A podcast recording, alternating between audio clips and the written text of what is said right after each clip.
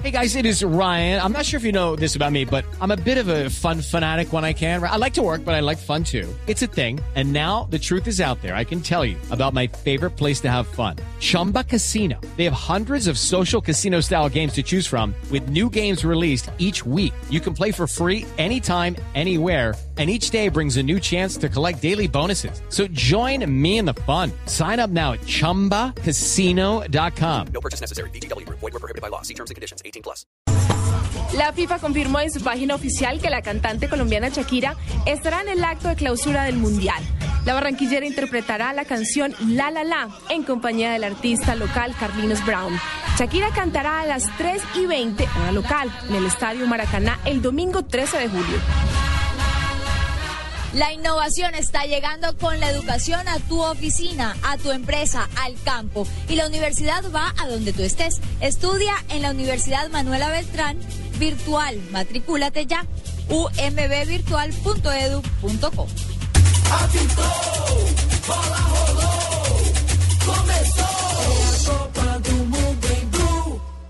Hoy y todos los miércoles son miércoles de ofertas American Express de Bancolombia para disfrutar hasta el 20% de descuento en las mejores marcas. Conoce todas las marcas aliadas en www.bancolombia.com slash ofertas Amex. Tu tarjeta American Express de Bancolombia te sorprende con más de eso que tanto te gusta. ¿Estás preparado? Llévala siempre contigo. Vigilado Superintendencia Financiera de Colombia. Pues gracias a las aplicaciones del ingeniero Andrés, los cambios climáticos allá no nos cogen tan desprevenidos, porque con ellos pues tienen una aproximación de día que se tiene que sembrar. Por eso Andrés es un titán. Titanes Caracol en asocio contigo buscan a un titán. Si conoce a alguien que aproveche la tecnología para crear puentes de comunicación que nos acerquen al futuro, nomínelo en la categoría Comunicaciones y Conectividad. Ingrese a www.titanescaracol.com. Las buenas acciones merecen ser reconocidas. Apoyan Bancolombia, Fundación Esomóvil, Argos, Coca-Cola, Blue Radio, El Espectador, Cromos y Shock. Vive el Mundial. Viernes 4 de julio a las 10 de la mañana. Francia-Alemania. A la 1 y 30 de la tarde. Brasil-Colombia. Con Banco Popular. Presta ya del Banco Popular. Este es su banco. Movistar. Compartida la vida es más. Fondo Nacional de Turismo. Viaja y celebra goles por Colombia. 472. Entrega lo mejor de los colombianos. Buses y camiones Chevrolet. Trabajamos para que su negocio nunca pare de crecer. Tomémonos un tinto. Seamos amigos. Café Águila Roja. Zapolín. La pintura. Claro. Lo que quieres es claro. Consume más carne de cerdo. Fondo Nacional de la Porcicultura. Blue Radio. La radio del Mundial.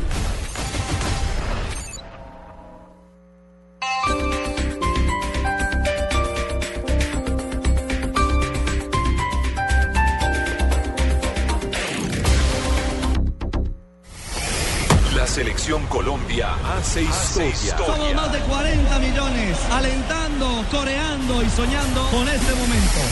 Colombia ya está en cuartos de final de la Copa Mundial de la FIFA Brasil 2014. Otra vez en el tastal, le queda de pechito. La mejor participación de una selección nacional en la historia de los mundiales.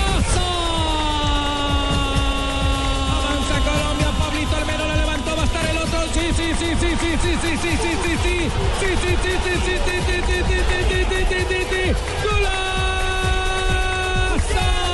El árbitro dice que esto ya es historia. Ha ganado Colombia. Radio, siempre al lado de la selección Colombia.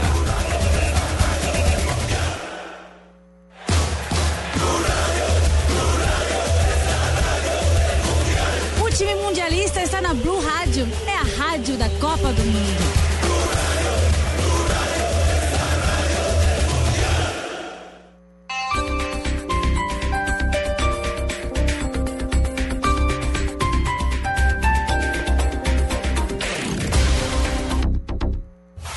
Estamos en el Mundial. Blog Mundialista. En una presentación de 4G LTE de UNE, el primer 4G de Colombia. Hola, soy Juan Guillermo Cuadrado. El fútbol también es mi verdadero amor. Y con el MyFi 4G de UNE podrás conectarte donde estés y disfrutar en vivo los partidos que quieras. Conéctate al primer 4G LTE de Colombia. Sigue las jugadas de Cuadrado con Internet móvil 4G LTE de UNE. Comparte tu Internet con varios equipos a la vez, sin comprar celulares ni planes de datos caros. Únete ya. 018 41 11 11. Y vamos por más. Consulta condiciones en une.com.co. Esta es Blue Radio. En Bogotá, 96.9 FM. En Medellín, 97.9 FM. En Cali, 91.5 FM. En Barranquilla, 100.1 FM. En Neiva, 103.1 FM. En Villavicencio, 96.3 FM. En Armenia y el norte del Valle, 94.1 FM. En Tunja, 103.1 FM. En Bucaramanga, 960 AM. Y en Cartagena, 1090 AM. También en bluradio.com. En Facebook, Blue Radio Colombia. Y a través de Twitter en arroba Blue.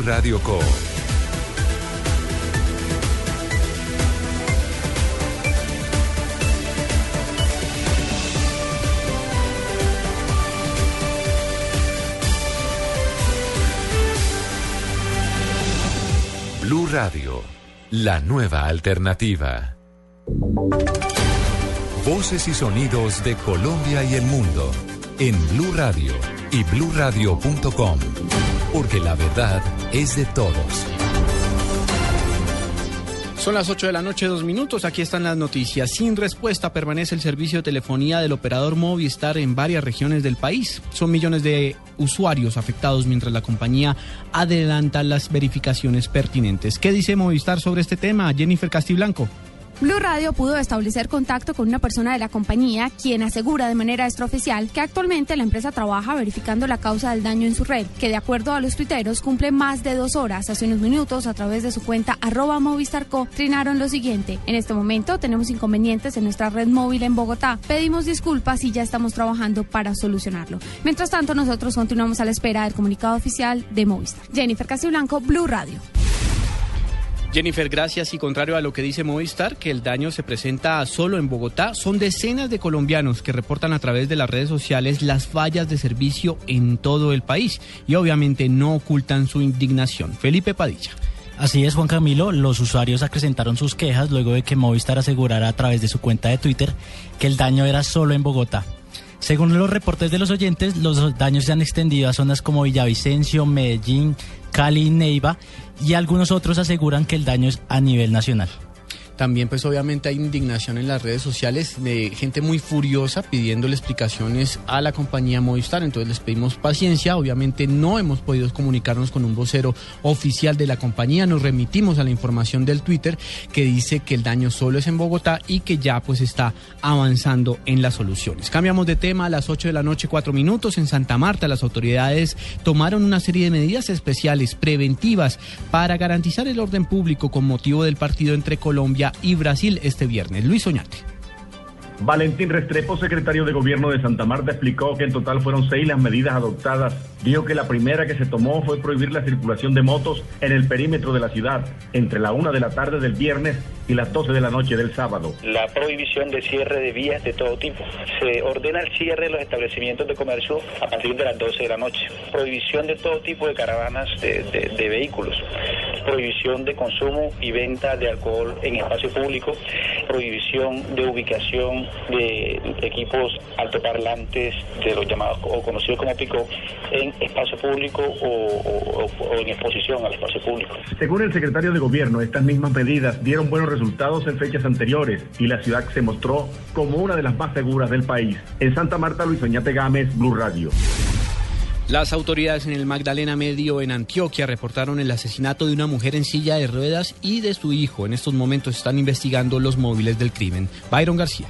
Según algunos testigos del hecho, un hombre ingresó armado hasta la sala de la casa de una mujer de 50 años que permanecía en estado de indefensión debido a su discapacidad y le disparó. El hijo de la víctima de 30 años también recibió impactos de bala por intentar evitar el homicidio de su madre. En Puerto de Río las autoridades analizan la posibilidad de una recompensa para esclarecer los hechos, ya que no hay mayores pistas del doble homicidio que rompe con una racha de varios meses y muertes violentas. Otro hombre que se encontraba en la misma casa resultó herido por los disparos y fue trasladado a los hospital local, donde permanece hasta ahora bajo observación médica. En Medellín, Byron García, Blue Radio. 8 de la noche, 5 minutos. Un billón de pesos costaría la solución definitiva a los problemas de la ladera occidental de Barranquilla. Así lo dice la defensa de los damnificados por los deslizamientos de tierras en esta zona de la capital del Atlántico. Rodolfo Rodríguez. Roberto Tapias, abogado de los damnificados de la ladera occidental en Barranquilla, señaló que la solución para la atención de los afectados cuesta un billón de pesos, que incluye la compra de viviendas, la reubicación y adecuación de la zona. Pero en el estamos hablando como, uno de, como unos 500 mil millones de pesos en Campolé nada más. Si nos sumamos a eso, lo que tiene que ver con las laderas mm, eh, suroccidentales, estamos hablando de más de un billón de pesos. Y eso le va a tocar al distrito de Barranquilla por no tener las posibilidades, los elementos o tener los funcionarios competentes con capacidad suficiente para presentar una buena petición de zona de desastre. El abogado defensor señaló que para la consecución de esos recursos es fundamental que el gobierno nacional declare como zona de desastre la ladera occidental de la ciudad. En Barranquilla, Rodolfo Rodríguez Llanos, Blue Radio. En el eje cafetero, las autoridades judiciales investigan masivas denuncias por estafa contra falsas empresas que venden paquetes turísticos incumpliendo las ofertas prometidas. Desde Quindío, Juan Pablo Díaz. La Fiscalía en el eje cafetero investiga por lo menos 300 casos de denuncias por estafas que realizan falsas empresas que promueven paquetes de vacaciones, especialmente en fin de año. Francisco Pareja, coordinador de la Asociación de Consumidores de Armenia, se refiere a los casos. Estudiantes que durante el año están vendiendo rifas, están haciendo una cantidad de esfuerzos, los padres de familia eh, vendiendo una cantidad de cosas, motivando al estudiante para que estudie y él en compensación le va a dar el paquete turístico a San Andrés, a la costa, bueno, a una cantidad de destinos aquí en Colombia que son muy tradicionales y se han visto últimamente muchos casos de estas personas que son estafadas. Según las autoridades, las denuncias por estafa se han registrado en Caldas, Quindío y Risaralda. Desde Armenia, Juan Pablo Díaz, Blue Radio. En Blue Radio, toda la información del Mundial Brasil 2014 desde Río de Janeiro.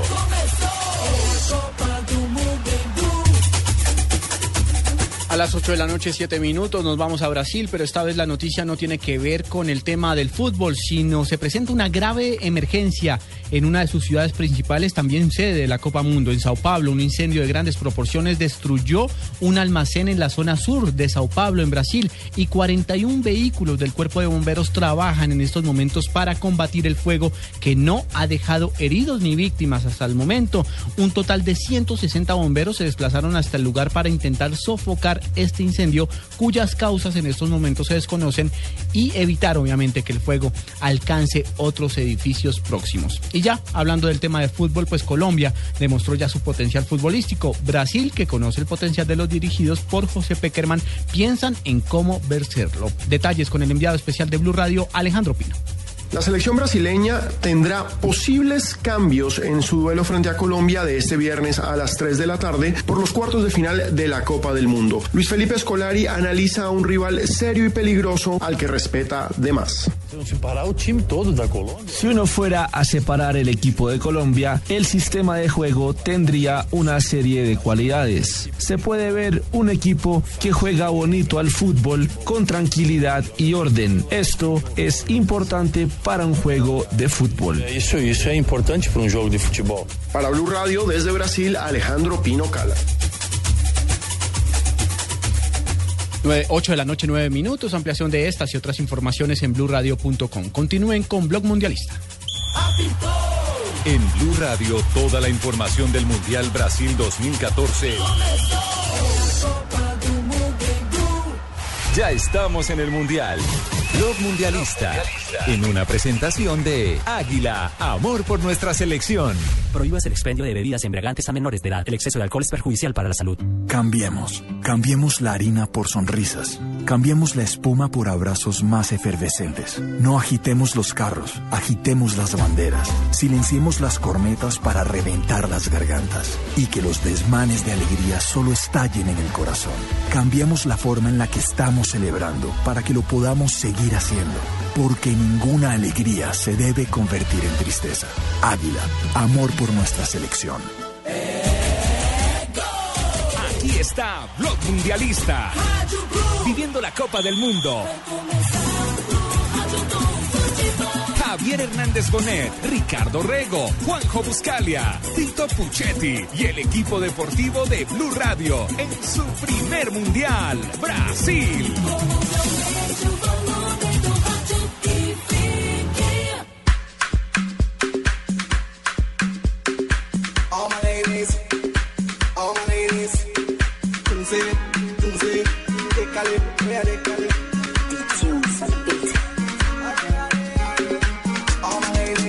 ¿Qué tal? ¿Cómo les va? Muy, pero muy buenas noches. Bienvenidos aquí a Blog Mundialista. ¿Qué pasa, Fabito? Lo veo que le está pasando dinero a, a- al Tino Asprila. ¿Perdieron una polla? ¿Qué, ¿Cuál? ¿Cuál fue esta vez? Eh, eh, la de Argentina, ¿fue? La de Argentina. Usted decía que Argentina Sí. se quedaba afuera. No, no, no. No, le dimos un yo, gol. Yo decía que sí ganaba Argentina, pero por Pero más por más goles. Y el. Tino dijo que ganaba por uno. El no, le dimos un gol y se fue con Nigeria, con Argelia, ¿no? ¿cuál fue el que nos... Ah, ok, ok. Así Bueno, nos está desplomando desde que llegamos. Muy bien, Barbarita. Eh, ahora sí podemos arrancar con la presentación oficial de Blog Mundialista, una vez que ya le han pagado la polla eh, al señor Tino Esprila, que si no le pagan...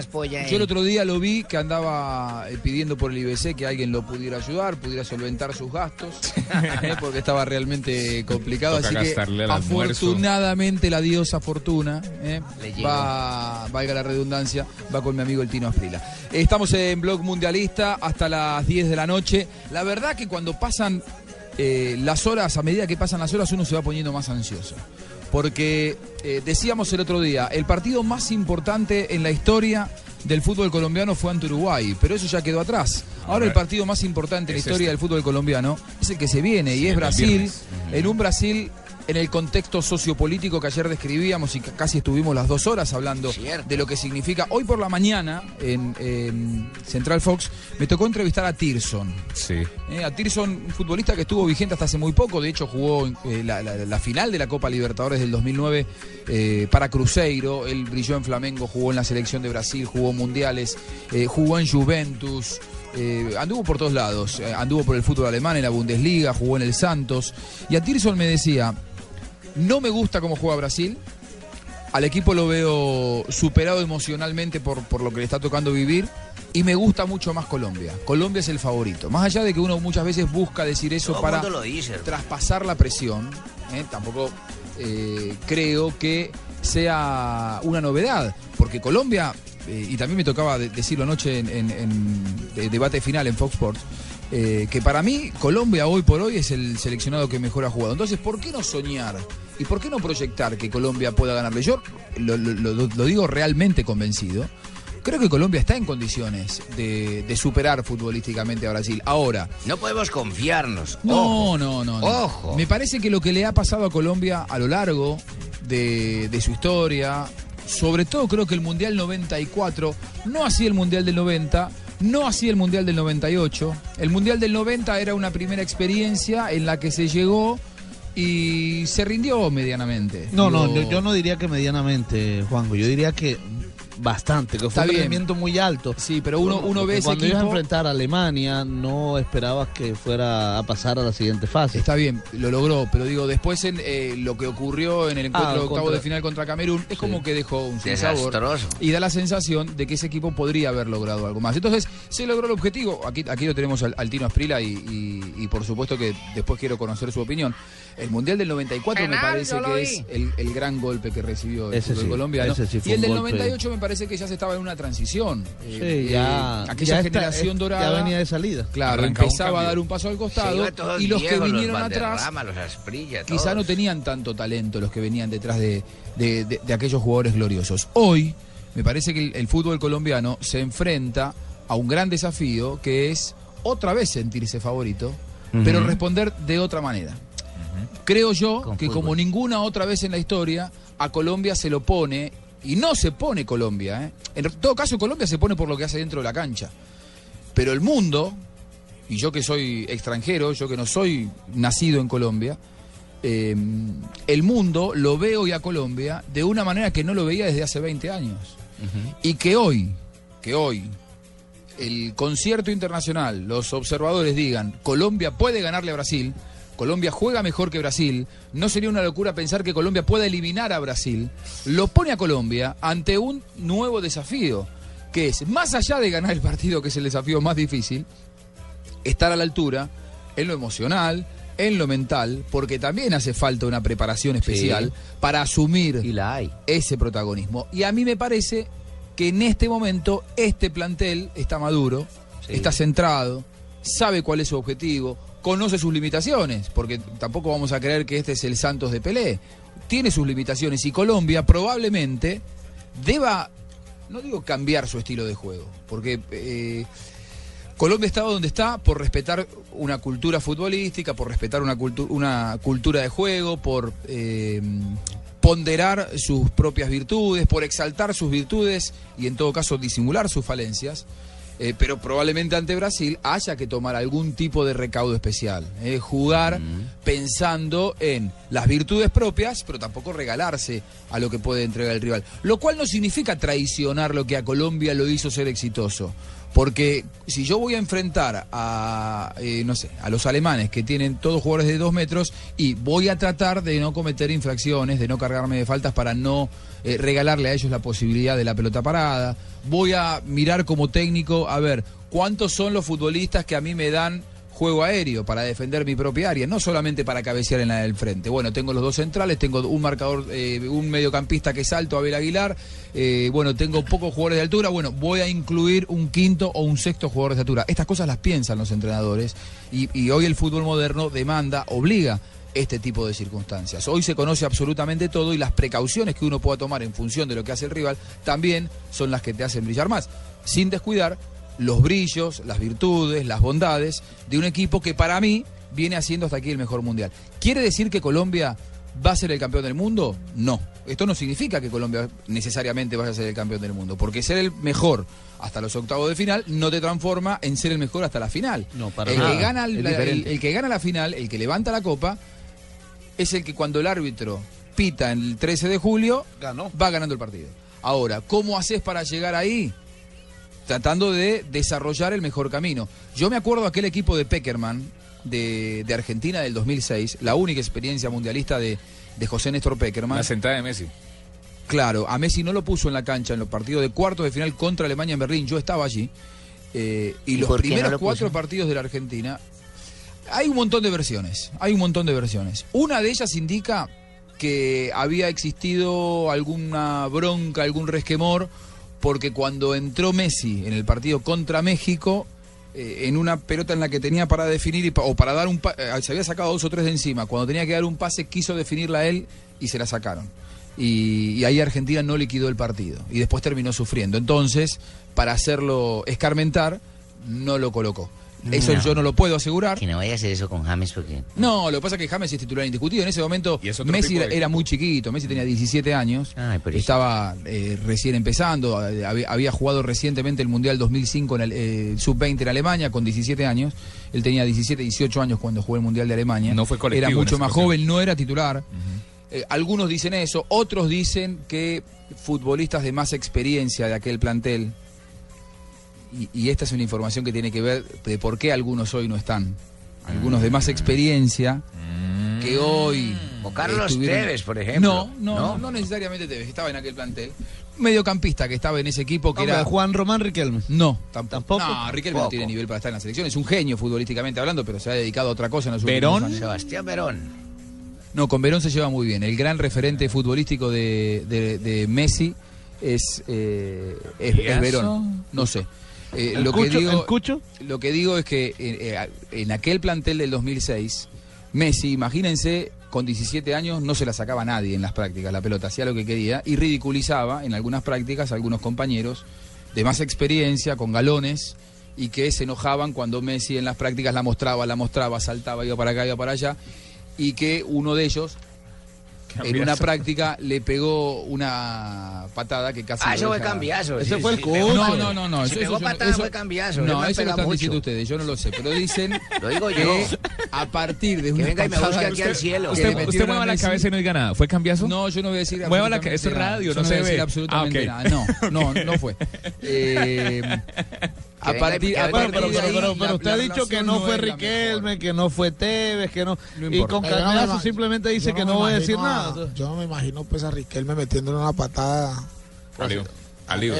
Es No, verdad. no, no. Bueno, la Sí. cuestión es que a- a partir de ese momento, eh, Ahora, ¿tiene Cambiaso nivel para estar en esta selección? Y a esta selección me parece que le hubiera venido bien un jugador como Cambiaso. Pero hablemos de Colombia. No, no- no quiero, la verdad, hablar hablar de, de Argentina. No, no, pero de verdad, porque este es un, Sí, es no, un hablemos programa de los para que Blue Radio. bien, no quiero de los que juegan Porque si no me van a decir, eh, un argentino conduce en Blue Radio y se la pasa hablando de Argentina. No, No, no, yo no, quiero no. hablar de Colombia. Este es el momento más importante de la historia del fútbol colombi- colombiano. Estamos ¿Por viendo la historia de Peckerman cuando Claro. sentó a Messi y ese mundial en Berlín. Eso mismo, Tiba. ¿Por qué lo traigo eh, a colación esto? ¿Por qué? Porque creo que aquel equipo del 2006 era el que hasta allí mejor había jugado el Mundial también. Y en cuarto de final se quedó eliminado. Atención con esto. Argentina, en, en sus tres partidos del grupo, había avasallado a los rivales. De hecho, le ganó a Serbia y Montenegro, que tenía un buen equipo, 6 a 0. Me acuerdo de otro partido que también estuve. Y vos decías, este equipo no tiene manera de perder con nadie. Después le tocó un partido durísimo contra México. ¿Te acordás de ese gol Sí, de Maxi sí. Rodríguez? Durísimo. Y lo sacó adelante. Un equipo argentino, sinceramente, que era mucho mejor que el de ahora. Lo tenía Messi, que era, era suplente. No tenía una figura tan rutilante como Messi, pero tenía mucho juego como hoy tiene, por ejemplo, Colombia. Y después, cuando jugaste los eh, cuartos de final contra Alemania, te tuviste que volver. Más allá de que Argentina durante mucho tiempo lo superó al local, otra vez a Peckerman. O, fíjense, esto es algo de lo que no se habló mucho. Peckerman, en aquel entonces técnico de Argentina, le tocó en cuarto de final enfrentar al local. Y se quedó afuera. Ay, no, Ahora le vuelve a tocar el local. enfrentar al local, a Brasil. no. Veremos que esta vez la historia sea bien diferente. Mm, pero ya trae una tendencia, eso Y es en malo. ese partido, Argentina fue superior durante 80 minutos. Y. Durante 80 minutos y ganaba el partido 1 a 0. Hay que ganarle a Alemania en Berlín. Y en ese momento Peckerman cometió algo que para mí fue un error, que Para fue el, no ingreso de Messi. Sí, para mí también. A partir de lo que había pasado en esa práctica, por eso recién contaba Ahora, que había algunos jugadores referentes que estaban enojados con Messi. Algunos dicen que estaban enojados porque no había tocado la pelota en el partido contra México. Otros que vivieron la intimidad del plantel me cuentan eso. Que había algunos enojados porque Messi se la mostraba mucho en las prácticas, entonces lo mantuvo sentado a un costado. En ese momento, yo creo que si Messi hubiera entrado faltando 10 minutos y no hubiera entrado Cruz, él en ese momento lo que hizo fue sacar a Riquelme y poner a Cruz. Argentina perdió la pelota, perdió la pelota A y lo puso. ¿no? No, al abuelo Crespo Cruz. Sacó a Crespo y Cruz. lo puso a Cruz, ahí está. Sacó a Crespo, metió a Cruz. Y Sí. sacó a Riquelme, metió a Cambiaso. Ahí está. Eh, ¿Qué dejó de tener la pelota. Cambiaso es un mediocampista eh, para dar equilibrio. Dejó de tener la pelota con Riquelme porque decía que Riquelme no estaba bien físicamente en ese momento. Y lo que muchos le criticamos es, si Riquelme no estuvo bien en ese momento, no había estado bien durante todo el campeonato del mundo porque no había llegado en, en el 100% físico. Riquelme Ah. no es un futbolista que para saber tener la pelota necesite ser un atleta porque es un genio desde la técnica, no Claro. desde el físico. ¿No? Técnicamente es Técnicamente, mucho más que Cambiaso. claro. Cambiaso corre más. sí. Superdotado. Sí, eh, pero- pero puede otro- ser, por mucha buena técnica que tenga Cambiaso, por supuesto que no le va a dar el equilibrio ni el nivel que tiene eh, un Bueno, pero Riquelme continuar en la ese historia. momento. La el cuestión, señor, no la el cuestión que es que en ese momento lo que se le criticó fue que en lugar de dejarlo a Riquelme y ponerle a Messi al lado para tener la pelota, para tener la pelota, lo que hizo fue sacar a Riquelme, poner a Cambiaso, sacar a Crespo, poner a Cruz, y lo que hizo fue dejar de tener la pelota, poner un mediocampista recuperador y a Cruz lo puso a defender la pelota parada.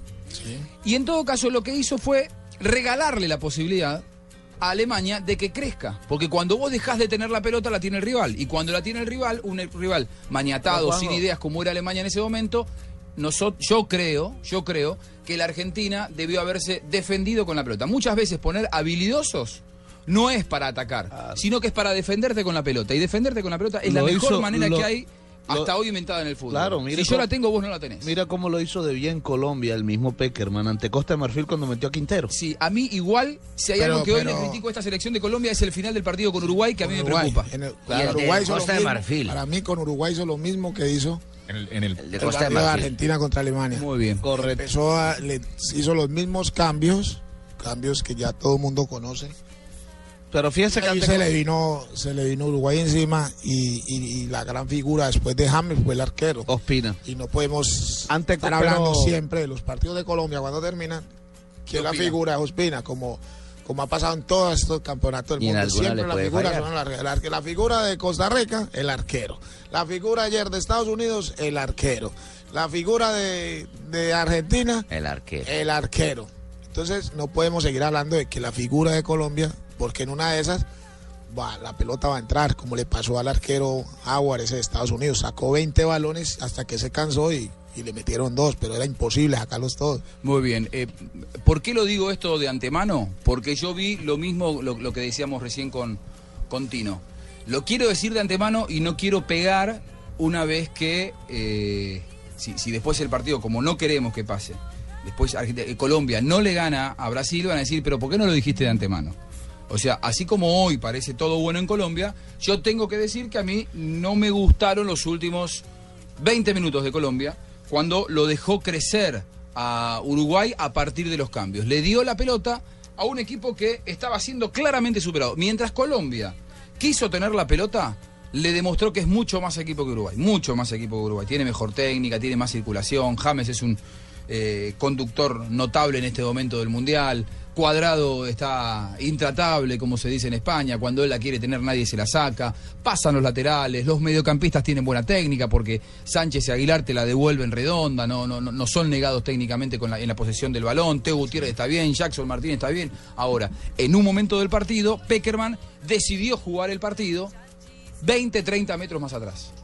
Y cuando decidió jugar el partido 20, 30 metros más atrás, lo puso a Sánchez como tercer marcador central al lado de Zapata y de Yepes, lo puso a Mejía y prescindió de la posesión del balón. Y yo digo... se recuesta más a Ospina. Que eso me hizo acordar mucho al Argentina eliminado contra Alemania. Hasta los 35 minutos del segundo tiempo Argentina le ganaba a Alemania, lo ganaba bien, creo que el empate llega a los 36 o 35, pero justo se dio ese crecimiento alemán a partir de los cambios de la Argentina. Pero ese partido Pretendía fue- cerrar el partido. O sea, todo el que Pero cerrar- partido- muchas veces no, cuando pero vos querés cerrar el partido lo abrís. Ese, partido, lo que jugó Tevez ese día fue impresio- para mí, fue impresionante, porque Tevez solo contra los grandotes de Alemania los tenía locos, los movió para allá, para acá. Entonces lo que necesitaban en el segundo tiempo era ayuda, ayuda, que de entrar a otro y quisiera lo mismo que Tevez. y Un ese interlocutor. partido- ¿Y ese era Messi? Claro, y ese, era, ese partido era para Messi. Aparte Messi había hecho gol en el partido anterior, había metido un golazo Sí. y, y no sé por qué tuvo que haber pasado algo muy grave. y Siempre los jóvenes pagan y me imagino que Messi ahí en ese momento, como dice Juan, el que pagó. Bueno, pero ahora Como le toca todo ahora, como ha pagado ahorita o como está pagando ahorita la selección argentina sin Tevez, porque Tevez puede tener todos los problemas del mundo, pero más que más que la Bessi, Tevez es 10 mil veces más jugador que la Bessi. Y ese partido de ayer era un partido para Carlos Tevez, que, un- que uno que, como decimos en Colombia, le gusta perrear con la pelota, que engambetea, que juega corto, que engancha, que amaga, que ya hace de todo. Tevez la tienes, le abusa. Entonces es un hombre que se muestra que cuando los partidos están así es cuando más la pide. Ese partido de ayer era para Tevez, pero no está. Bueno, hablemos de los que están. Pero trae a la vez y, y nos deja a Tevez por fuera. Tuvo que tener un problema también grave con alguien porque es un jugador, aparte goleador en Italia. Son poquitos los que pueden ir a hacer goles en un fútbol que siempre amarrado, defensivo. defensivo. Claro. Entonces, es lo de Tevez. A mí me, me parece que tuvo que haber sido muy grave. Bueno, eh, ese es el tema de- del día, ¿no? O sea que plantearlo pensemos que don. Peckerman no le debe hacer cambios con nosotros. Más o menos. No, no, yo creo que Peckerman siempre se ha caracterizado por hacer buenos cambios. Sí que en algún momento las circunstancias llevan a los entrenadores a decir, bueno, me cuido un poquito más porque estoy cerca del objetivo. Y, y a mí me preocuparon los últimos 15 minutos del partido de Colombia ante Uruguay. y En ante medio Costa de de toda esta Marfil también, no se alegría... les olvide que fue igual. El dominio de Costa de Marfil fue, también fue los últimos 20. El primer partido ante Grecia fue igual. eh, después de, de- de los goles. Sí, igual, igual, a ver. Tenemos los con, mismos con cierres. todo respeto, eh, los otros fueron primera fase. Tenés tiempo de recuperarte. Esto es mano a mano. Ya contra Uruguay error, el chao. equipo dio una muestra de carácter notable. Eh, para mí, estamos, esto lo dice alguien que considera que el mejor equipo de- del Mundial viene siendo claramente Colombia. Pero sí quiero marcar que los últimos 30 minutos del, mundial, del, del partido contra Uruguay a mí me preocuparon. Se viene Brasil. Brasil es un rival limitado. Para mí, Colombia, les, re- les reitero, es mejor equipo que Brasil. Pero un rival limitado. Pero que si vos le das la posibilidad de crecer, te lo puede hacer pagar. Entonces lo quiero decir de antemano para que después no me digan, y pero durante, mientras vinieron las ¿para qué victorias. te? Claro, No lo eh, todos decíamos que estaba bien. ¿Por qué no lo dijiste antes? Bueno, yo digo lo que a mí me parece de antemano que eh, los últimos minutos contra Uruguay a mí me, me preocuparon.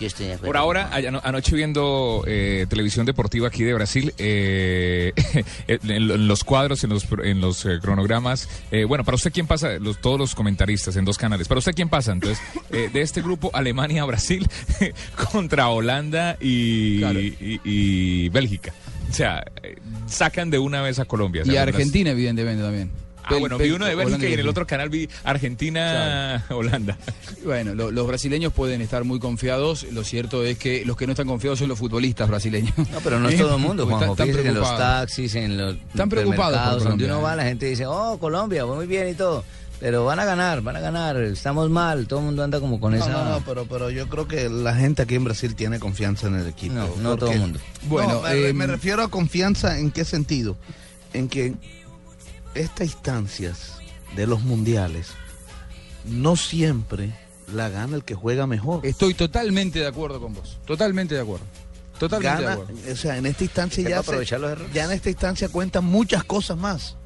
El peso de la historia, el peso de la camisa, El palazo. eh, eh, la forma como afrontas el partido, El temperamento, el lo afectivo. temperamento, todo eso. Y yo creo que en este momento los brasileños, que siempre los ayuda su historia, su temperamento, en este momento los brasileños son los menos brasileños que hay. Porque hoy yo lo hablaba con Atirson, decía, eh, hoy pude entrevistarlo, y Atirson me decía que eh, yo veía que eh, la selección de, de Brasil, que siempre se caracterizó por ser feliz dentro de la cancha, hoy necesitaba un psicólogo. Entonces, hoy me parece que Brasil es menos Brasil que siempre. Y, y eso en todo caso. ganado. Sí, ha ganado, pero tienen un miedo. Y, y no solamente les mete miedo Colombia, les mete, les mete miedo Brasil, les mete miedo la historia, les mete miedo los 64 años del Maracanazo. Correcto, les pero- mete miedo la, la rebelión Bueno, pero social. ya se, la libra- rebelión- pero la ya se libraron un política. miedo. O Colombia ya los libró de un miedo, ¿Cuál? que era Uruguay. Sí, pero me parece que hoy ellos no tienen miedo Al otro a perder. Le tienen miedo a perder, le ¿Usted tienen la, miedo a ser la verdad cree que la selección Brasil le tiene miedo a ese Uruguay que jugó con Colombia? No, Yo creo que sí. no, yo creo que no. Yo creo que ellos le tienen miedo a que alguien los supere. Me parece que Por hoy eso. Colombia es mucho más fantasma para Brasil que lo que pudo haber sido Uruguay. Porque Pero eh, era por Colombia lo que tiene significaba Uruguay, no por lo futbolístico. Claro, sí. Era por lo que significaba Uruguay Hablemos eh, de- eh, en este hablemos mundial. de los cinco campeonatos que tiene Brasil en el mundo ganados. Dígame un. ¿Cinco? Sí, dígame, ¿en cuál de esos Brasil jugó bien? Creo que en el de 70. Sí, dicen que fue el mejor equipo de la historia. ¿no? Bueno, y, no habíamos nacido. bueno, y nosotros no había nacido, pero en el 58 también dicen lo mismo. Bueno, Y, demás, y- yo y- quiero y- ver, y también, bueno, lo- digamos que aquellos tres lo- la- hablan de un buen fútbol brasilero. Sí, bueno, 58, 58, 62 y no nos 70. tocó verlo. Yo vi el Brasil, videos también, el del 82. Para mí fue el mejor Brasil muy que vi. bien. Claro. Muy bien. Pero no ganó nada. De resto, los brasiles que han ganado los últimos mundiales, siempre hablamos lo mismo. No juegan a nada Estaban y presionados. ganan. Ese Brasil con Ronaldinho, Kaká, Rivaldo, Ronaldo, no jugaba bonito, ganaba. Faustino. 2002. Este Brasil no juega bonito, Faustino, pero gana me y estás, está ahí. me estás dando la razón. Yo le acabo de decir a No, Juanjo que en esta Es que la instancia gente quiere- no juega siempre, La no, gente no está- gana el la que gente se quedó con una imagen de Brasil del, del yogo bonito. y es que eso no pasa, eso no pasa no, solo con el Brasil. no. Eso no pasa solo con El Brasil. Revise. jugó fútbol mire, bonito Italia fue- fue... campeón del mundo hace poco. En el- Saqué yo, ¿no? El único equipo que jugó Es verdad, mundial es y verdad, ganó jugando bonito en los últimos tiempos, en los últimos años, fue. España. Los demás hacen Correcto. con dificultad llegan allá. En el 2010 eh, fue, en el 2006, perdón, en Alemania fue campeón Italia. ¿Y cómo jugó Italia? Mal. Muy mal. La, mayoría de partidos, no era vistoso. la mayoría de partidos los ganó a un gol y se metía atrás.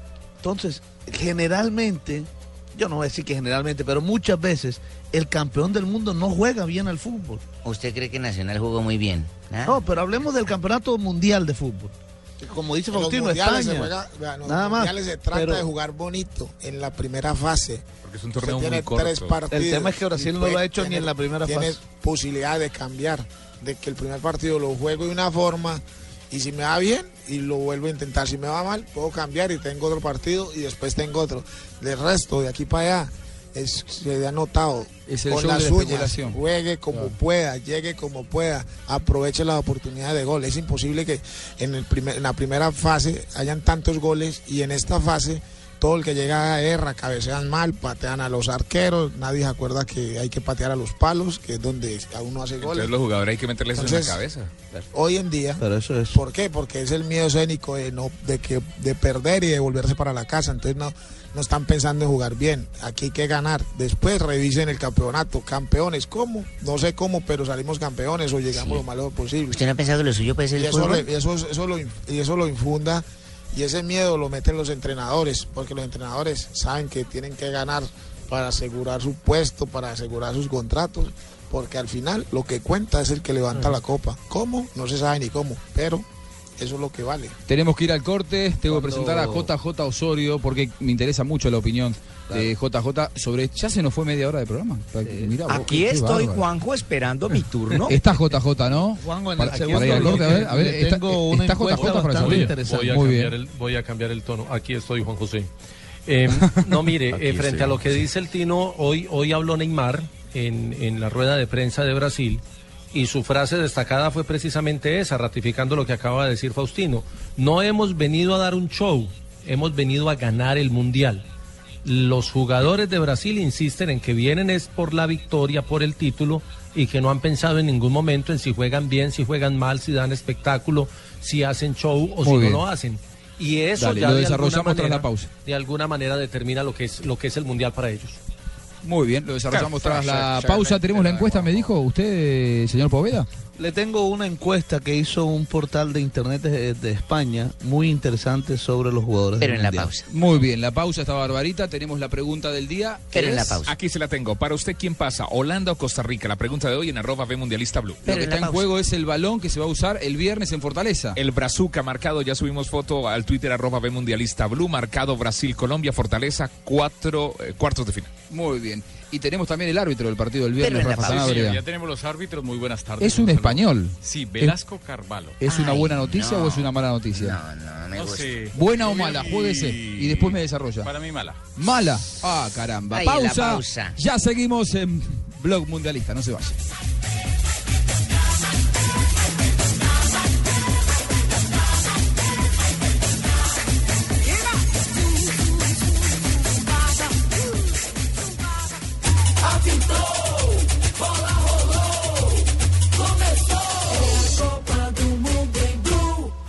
Estamos en el Mundial. Blog Mundialista. En una presentación de Internet Une, sigue la Copa Mundial de la FIFA donde quieras. Compra televisión con canales HD, banda ancha 5 megas y telefonía ilimitada por solo 99 mil pesos mensuales. Pídelo ya y podrás ver en internet todos los partidos de la Copa Mundial de la FIFA desde donde estés, a través de tu computador, smartphone o tablet. UNE, difusor en internet de la Copa Mundial de la FIFA. Si aún no eres cliente UNE, únete ya. 018 41 11 11. Aplican condiciones y restricciones. El Mundial. Viernes 4 de julio a las 10 de la mañana. Francia-Alemania. A la 1 y 30 de la tarde. Brasil-Colombia.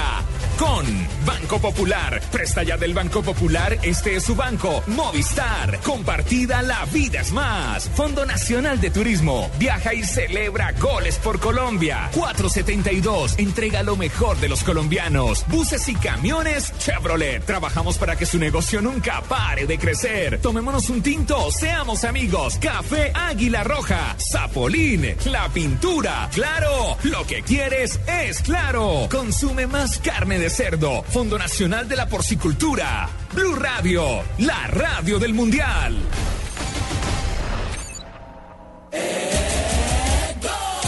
Aquí está Blog Mundialista. Viviendo la Copa del Mundo. Javier Hernández Bonet, Ricardo Rego, Juanjo Buscalia, Tito Puchetti y el equipo deportivo de Blue Radio en su primer mundial, Brasil.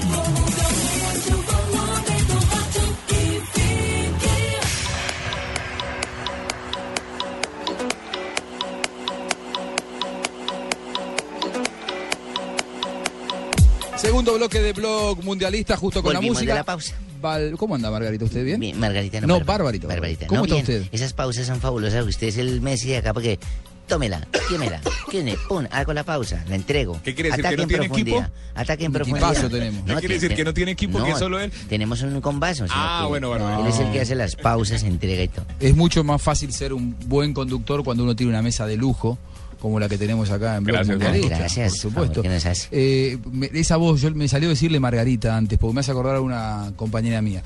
Eh, sí. ¿Será que fue algo que alguna amiga que dejó en Colombia usted? No, no, Margarita. yo no tengo ninguna no Margarita, Margarita, en, soy- soy- en Colombia. ¿cómo. Margarita Weiss. Weiss. Margarita Amiguísima Weiss. mía. Ah, sí. Nos hicimos amigas acá en el IBC. ¿Salen juntas? Sí, salimos a cenar. Ah, muy bien. Sí, ella, ella estaba... novios y todo Y estuvimos con el señor Lieberman también y todo, compañero suyo también. Sí, sí, sí, Le gran dicen compañero. fosforito, ¿no? No lo sabía. ¿Por es qué? el- Es el único fósforo que no se apaga cuando llueve. No se apaga nunca. Eh, Rafa, eh, tenemos el árbitro, es un Sí. español. Sí, es el español Velasco Carvalho. Carlos Velasco Carvalho. Eh, ¿Por qué me preocupa? ¿Qué dirigió? Él dirigió ya dos compromisos. Dirigió el de eh, Uruguay-Inglaterra y dirigió el de Bosnia eh, contra Irán. ¿Cómo le fue? Le fue bien, le fue bien en los dos, en los dos partidos, sobre todo en el, el de Uruguay-Inglaterra. Eh, es un árbitro, lo que, lo que sucede es que el arbitraje en España es muy malo. El, el arbitraje en España es eh, de los arbitrajes de las ligas más importantes a nivel mundial, es el peor. ¿Cuál es el peor pecado que puede tener este árbitro?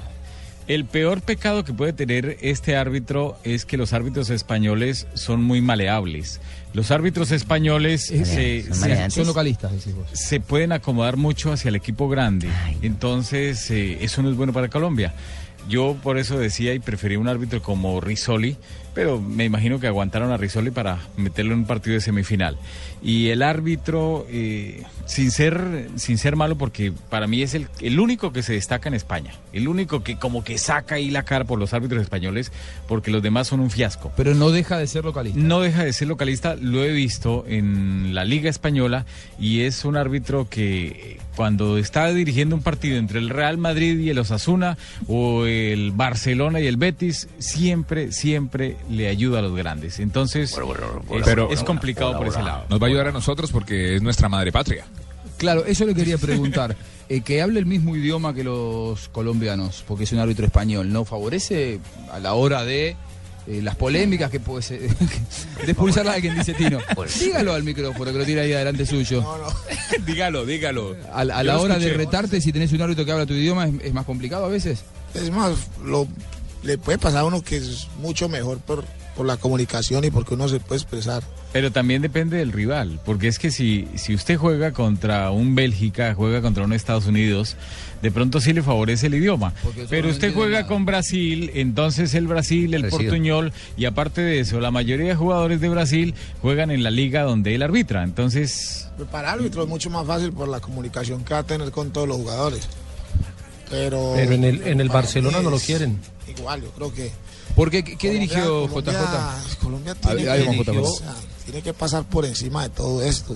Del árbitro, ni de las quién es el árbitro. Hoy en día, cuando uno está jugando de la forma que está jugando Colombia, y ya lo vengo diciendo, no tiene nada que perder Colombia ya a este punto del campeonato. Ya todo lo que haga es ganancia, así que se tendría que olvidar lo del, lo del árbitro. Bueno, bueno, vamos, Ahora, lo- veo que están hablando de, de los árbitros españoles y que pienso que después de nuestra selección haber salido de vuestro país, pues vamos, que ahora lo único que nos ha quedado es un árbitro, entonces tenemos que lucirnos, ¿eh? Paco España, ¿cómo le va? Bueno, bueno, hola Juanjo, ¿cómo andáis? Qué placer saludarlo. ¿eh? Pues por lo mismo para vosotros y para este entorno en- de la vez que trabajo que estamos compartiendo hoy día. ¿Le gusta el árbitro que tocó el viernes para Colombia? Joder, que para nosotros es el mejor, no sé, para el árbitro de ustedes, el arbitrillo ese que tienen allá, eh, Oh, no eso. pues se está hablando ahora peste de un árbitro solo porque a España lo han sacado, entonces piensa que el nivel arbitral también está como el culo. ¿Cómo llama el árbitro? ¿Cómo llama el árbitro?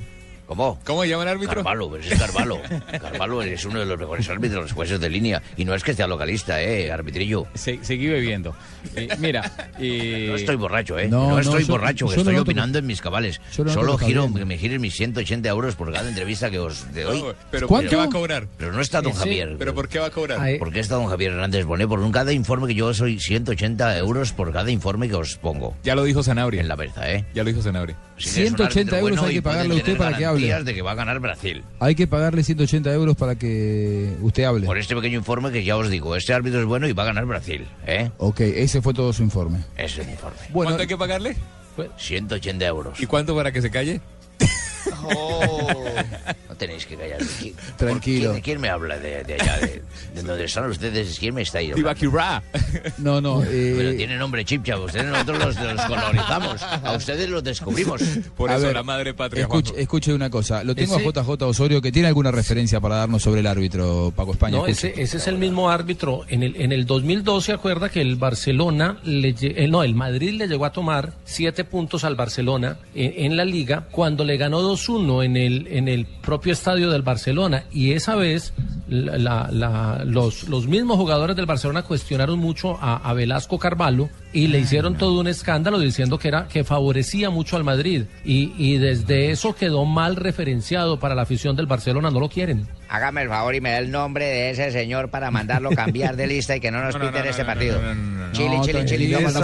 No, no se ponga, no se ponga así. No, se meta, Juanjo, en estos problemas porque también sale quemado. No, no, no, no. Guarde, guarde esa radio, por favor, señor, que, que mete interferencia acá y nosotros tenemos el mejor eh, sonido en la radiofonía colombiana. JJ, José, eh, no, a mí quería- me interesa quería conocer un- la opinión con respecto a lo que fue eh, el, el tema del, del primer bloque, cuando hablábamos acerca de este momento de Colombia, de enfrentar a, a Brasil en los cuartos de final, de otra vez Peckerman ante la posibilidad de él mismo también hacer su mejor mundial, porque con Argentina llegó hasta los cuartos de final solamente. Lo, lo que pasa es que nunca antes se había visto a Colombia con, con las circunstancias tan favorables en un torneo de fútbol.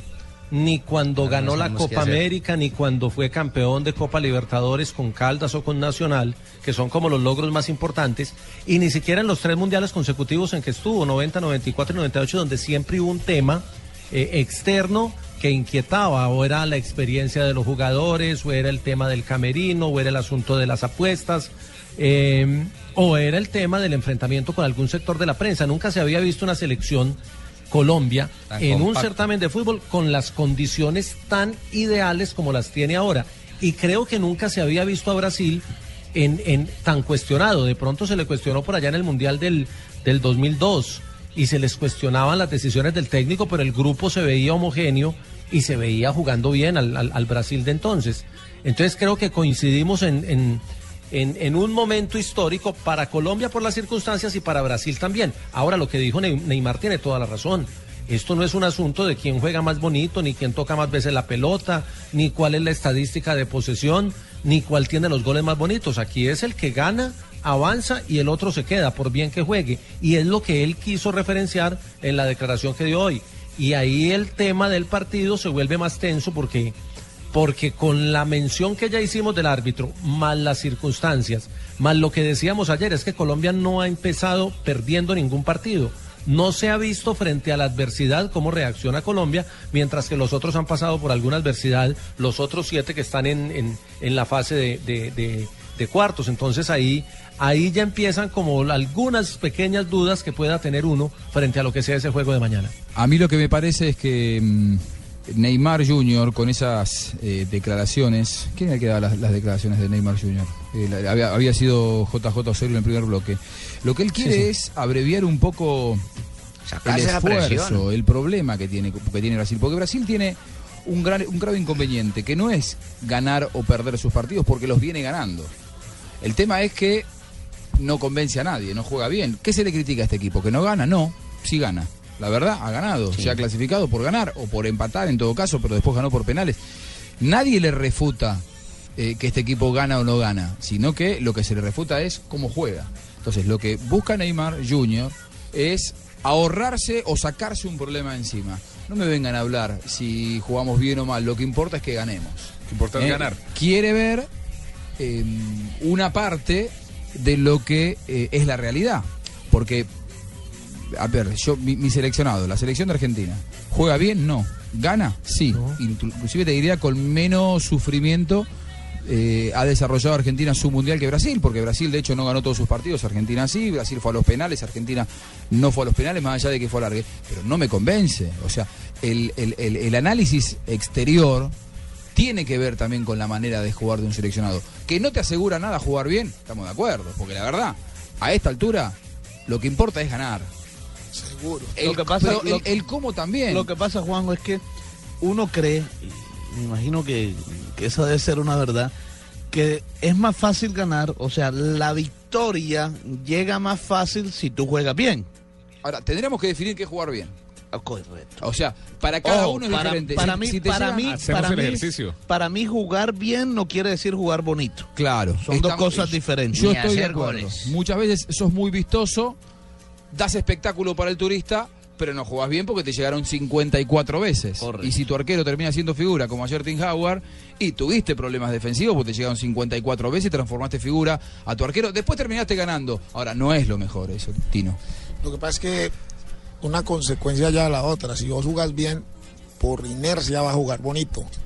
Se, se- se ve que cuando está un equipo bien parado, que está defensivamente bien y que tiene la pelota y que no le da posibilidad al rival, te hace jugar bonito.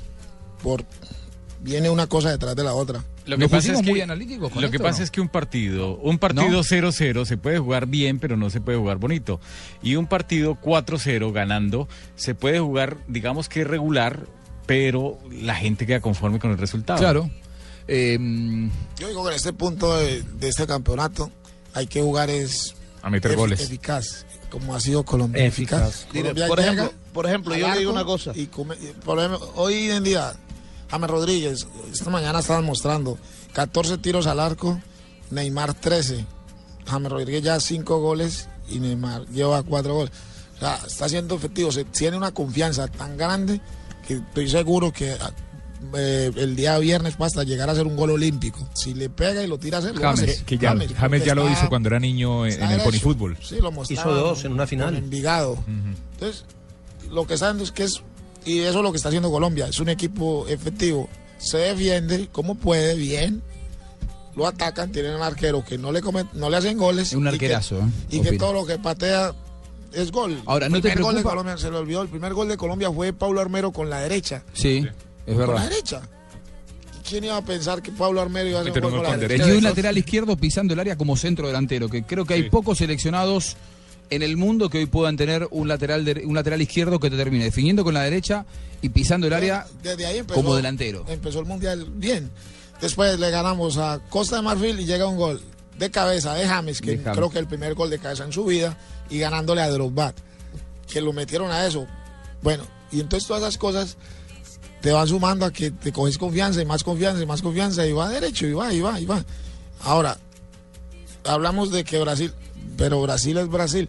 A mí me, me aterra, me da- hay veces como que no le tenemos el respeto que le debería Te, tener te noto demasiado respetuoso con Brasil. Pero es que Pero, Brasil- pero escúchame, para ganarle el viernes. Lo que pasa es que este man jugó ¿No te acá y parece- conoce cómo es la vaina. Está amigo bien, Scolari, pero- es amigo Scolari. ¿Pero qué juegan? ¿Con 15 jugadores? Sí, ¿Son no, extraterrestres? ¿Qué son? que quitarle, perderle el respeto y Yo- no, no yo le gana. este Brasil Yo lo no, veo yo no más estoy limitado diciendo que que nunca. no, ¿eh? que no le, pero este Estamos Brasil, muy yo confiados digo ya. que para ganarle Colombia ahora se le tiene que hacer tres goles. Con un 1 Cierto. a 0, 2 a 0 no le gana a Brasil. Porque decís que se recuperan. Porque esos manes no sé cómo, pero siempre aparecen. Los brasileños siempre aparecen. Es como los alemanes. Esta Alemania no le gana 1 a 0. Sí, eso es verdad. Y en cuanto al juego bonito que estaban hablando, inclusive Johan Cruyff está criticando a Holanda y Van Gaal también dijo, no, y, y- y Van Persie, qué juego bonito, aquí vinimos a ganar. Bueno, Y fíjense, todos, tienen- yo- todos están convencidos iba- de que hay que ganar como sea. Yo iba a poner ese mismo Ahora, ejemplo de, sí, el de pibe, Holanda, el porque para mí criticó. Holanda eh, juega bien, mas no bonito. Es decir, ¿por qué creo que Holanda juega bien? Porque es un equipo ordenado, Claro. que se defiende bien, Mete llega goles. bien, le llegan poco. selección que Y cuando bien, ataca, bonito, ya la sacaron que fue España. Nunca renunciaron a jugar bonito. Pero escúchame, Colombia no juega bien y bonito. Para mí Colombia sí juega bien y bonito, Sí, Tino. para mí también Por Colombia momentos, juega. por momentos. Bonito no. Momentos. Bonito A vos te momentos, preocupan los últimos 15 minutos que a mí. Los mismos. Sí. ¿No? Es, ese final. Colombia Se mete atrás. Le entrega la pelota al rival y lo, lo En eso estoy totalmente de acuerdo con vos. Me y, y sabes qué? ¿Sabes que- Uruguay, ese partido, donde tiene que aprovechar y hacerle cuatro goles. Si. Colombia respeta a un rival, tiene que meterle cuatro goles. Colombia le dio vida. el día que da papaya a Colombia se los van a hacer. le dio la pelota, se metió atrás cuando me parece que el partido no ameritaba que Colombia se metiera atrás. Eso me preocupa a medias, porque me preocupa porque está pasando ahora. Creo que a medias porque... eh, Porque no pasó nada. No, no, y, y sobre todo, ¿sabes por qué? Porque creo que es solucionable por parte de Colombia, porque los inconvenientes surgen a partir de una postura que asume Colombia, que es meterse atrás. Pero no es que Colombia se meta atrás porque no tiene más piernas. Se mete atrás porque al técnico le gusta cerrar los partidos de esa manera. ¿O a los jugadores? No. No, no, lo cierran no, muy porque me parece que lo- claro, lo hace demasiado temprano, JJ, yo estoy de acuerdo. Me parece que vos cuando te metes los últimos 20 o 15 minutos atrás, le estás regalando 15, 20 minutos al rival. Quizás estás cuidando piernas, quizás estás pensando ya en el partido de cuarto de final o el partido de octavo de final o en semifinal, ojalá pase el viernes, pero ante un rival, como, como decía bien Tino, que si no le vas ganando 3 a 0, si necesita dos goles, te los va a meter.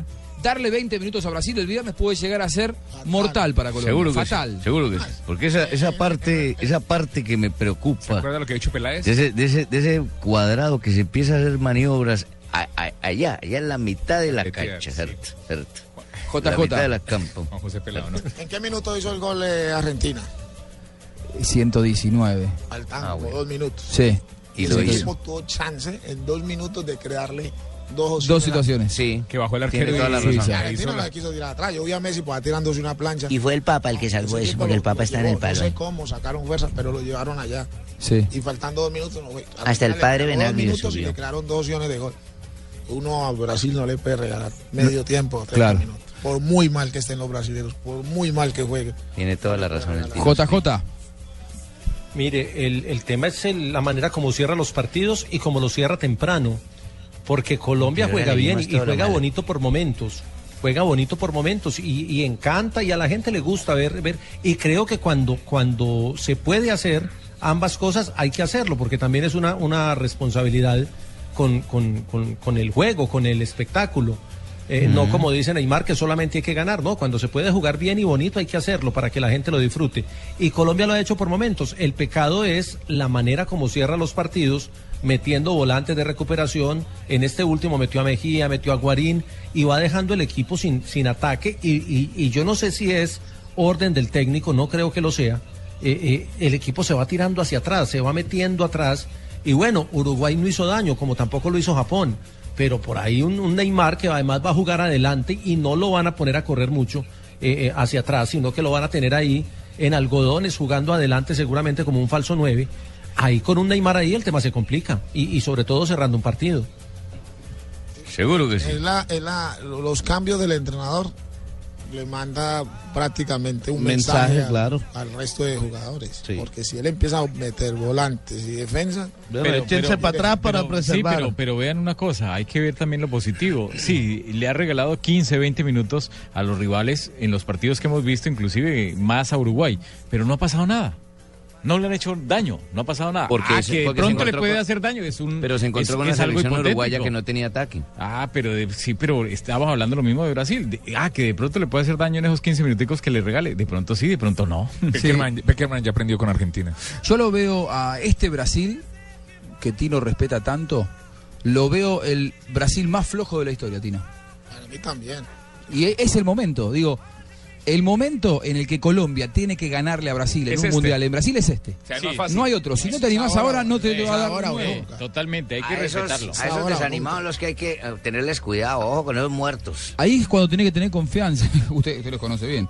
Ojo. Ojo, Se lo claro. estoy diciendo desde acá, ojo con esos Sí, moribundos. pero lo mismo decíamos de Uruguay, que Uruguay, que con lo de Luis Suárez, que, Luis- que Uruguay siempre con la garra y tal. Y fuimos y le ganamos. Y, y antes de llegar decíamos lo mismo de Grecia, altura. decíamos lo mismo que de Japón, que Ah. iba a ser un fútbol muy rápido. Es que le Mirar- la o copa sea, de una hay vez, que mirar hermano. lo que tenemos antes de No, mirar lo pero del tampoco rival. hay que despreciar lo Sí, que no, tenemos. sí, o sea, se ha, tra- se- se ha sí, pero- trabajado, se trabaja y se seguirá Es, trabajando. es muy, es muy difícil y yo creo que, que puede pasar cualquier cosa que hay que estar preparado para que también Brasil lo supere a Colombia. Y, y bueno, y- y- Decía y Alfaro esta mañana, realmente en la cancha son 11 contra 11. Son 11 contra 11, no son Afuera la marcianos. historia, afuera queda Son la marcianos, camiseta. Se les no son puede ganar. 15, no son, eh, los colombianos eh, han jugado bien y dijo, dijo el, el- el- el profesor Alfaro, que, que me parece un, un gran hombre de fútbol, dijo, Argentina está jugando mal. Si a usted, Juanjo, no le parece un No, no, no, también, pero, pero pues la opinión del- de, del- del- de un entrenador dijo, Argentina está jugando mal, yo no sé cómo hace. O sea, es el momento también para que, para que Colombia le gane a Brasil, o sea, por la Brasil que hemos visto en este mundial. Sí, sí, sí, sí. No sin dudas. Sin dudas que es el, es el, es el momento de, para mí, de faltarle el respeto a Brasil. A ver, eh, entender el, el concepto de estar confiado, de, de- de tener confianza en las fuerzas propias, pero no ir confiado, no ir relajado, porque en cuanto se relaje Colombia, Brasil le va a ganar. Eh, pero Es que es- a mí me parece es el equilibrio. que- claro, y a mí me parece, JJ, entre- que este equipo demostró contra Uruguay ¿Sabe qué va a que está con ganas de sabe qué va a más. este? ¿Qué va a hacer? Brasil le va a entregar la pelota a Colombia. y lo va a esperar. Y buscar un contragolpe. Venga, ataque. ¿Será, Tino? ¿Pero con quién contragolpea?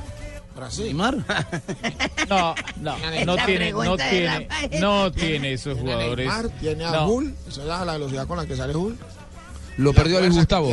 ¿Vieron que lo perdió a Luis Gustavo? Perdió a Luis Sí. Gustavo, no sé. Aparentemente va a ju- hoy, hoy Los con laterales- Atkinson, va a jugar David Luis en Los el medio. Los laterales que ¿Eh? tiene Brasil. Parece que puede jugar David Luis en Los el medio. laterales que tiene tiene Brasil son de los más malos que ha tenido en la historia. ¿Y Fernandinho? Pero Sí, si están tan tiene a mal. Fernandinho, tiene a Ramírez. ahí Sí, está. pero, pero el, equilibrio, el equilibrio que le daba Luis Oscar, Gustavo no lo ¿dónde tiene. los Oscar? jugadores. Ramírez.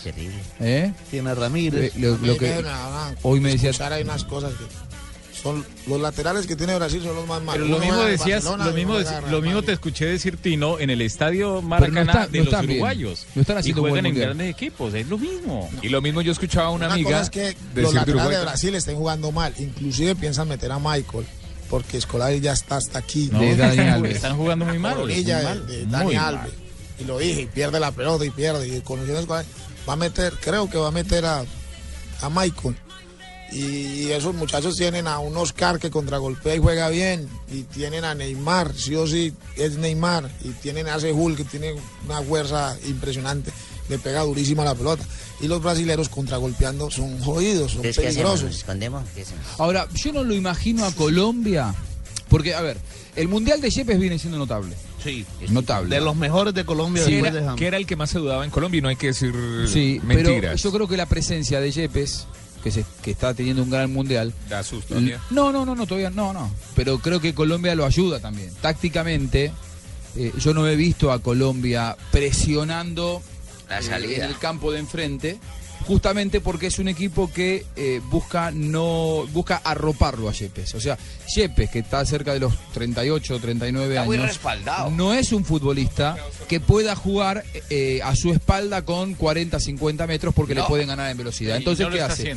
pueden, no, le ganan. Ustedes, ustedes fíjense dónde para la última línea Colombia. Cerca y Yepes está bastante cerca, siempre cerca de su propia área grande, para no tener que correr tantos metros hacia atrás y tener ah, como referencia a los mediocampistas, tanto a Aguilar como, como a Carlos Sánchez por delante Y de él. tiene un gran respaldo en Zapata, que tampoco sale. Zapata Pero se queda ahí y es Sí. muy rápido. Entonces, yo no imagino, yo no imagino un Colombia yendo a eh, atacar, a presionar, a plantear el juego, eh, regalándose en el campo de enfrente, porque sabe Peckerman que tiene que tener ciertas precauciones con el que por ahora quizá haya sido el mejor hombre de su defensa, que es Yepes. Sus características son que es un tiempista, que impone respeto, que sabe cuándo cruzar, que es muy limpio, que eh, maneja bien el área. Ahora, si vos a Yepes lo haces correr 40 metros para atrás, le van a ganar la espalda. Entonces Colombia no va nunca. Vos fíjate que Colombia Pero es que no pero es un si, fútbol, si lo hace correr que- 40 metros le pueden ganar la espalda a él y a cualquier otro. O Está sea, bien, pero digo, no es un central como era Iván Ramiro en Ah, algún momento. correcto, veloz. Que era un velocista. Y vos sabías que Iván Ramiro lo ponías a correr con cualquier delantero del mundo Le y ganaba, ganaba. siempre. Fácil. A Yepes, si lo pones en 40 metros a correr contra Neymar, lo puede llegar a hacer pasar un muy mal momento. Entonces yo no imagino a Colombia.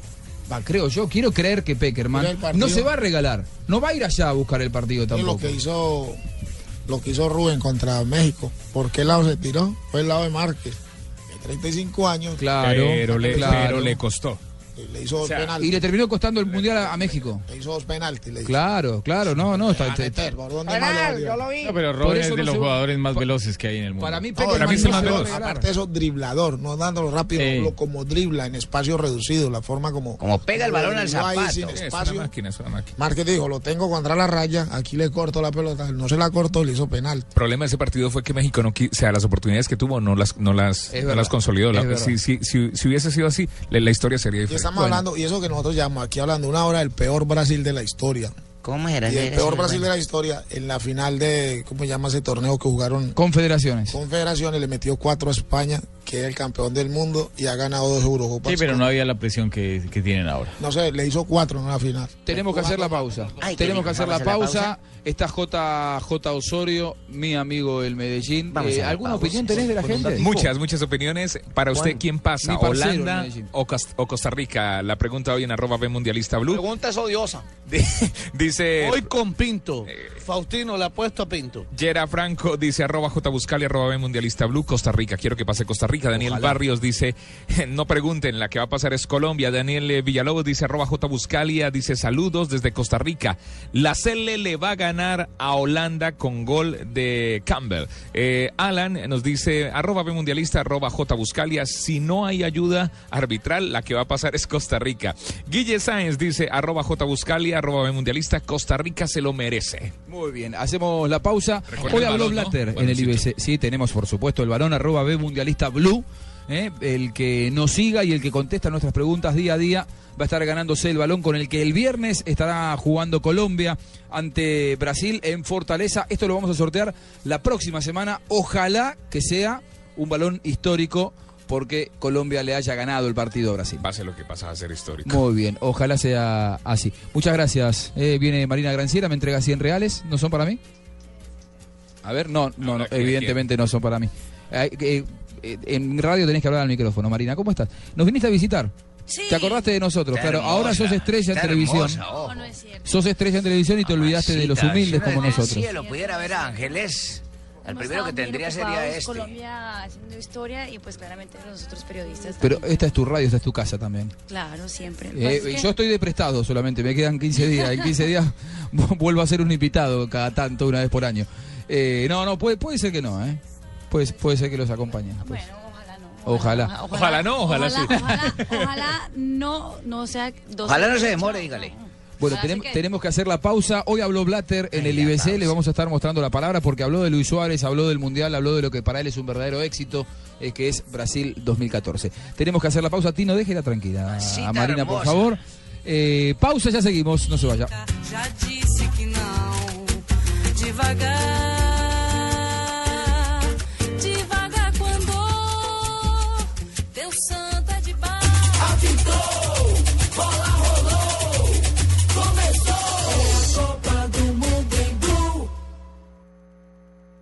Ya estamos en el Mundial. Blog Mundialista. En una presentación de Águila, amor por nuestra selección. Prohíbas el expendio de bebidas embriagantes a menores de edad. El exceso de alcohol es perjudicial para la salud. Cambiemos, cambiemos la harina por sonrisas, cambiemos la espuma por abrazos más efervescentes. No agitemos los carros, agitemos las banderas, silenciemos las cornetas para reventar las gargantas y que los desmanes de alegría solo estallen en el corazón. Cambiemos la forma en la que estamos celebrando para que lo podamos seguir haciendo, porque ninguna alegría se debe convertir en tristeza. Águila, amor por nuestra selección. Aquí está Blog Mundialista. Viviendo la Copa del Mundo. Javier Hernández Bonet, Ricardo Rego, Juanjo Buscalia, Tito Puchetti y el equipo deportivo de Blue Radio en su primer mundial, Brasil.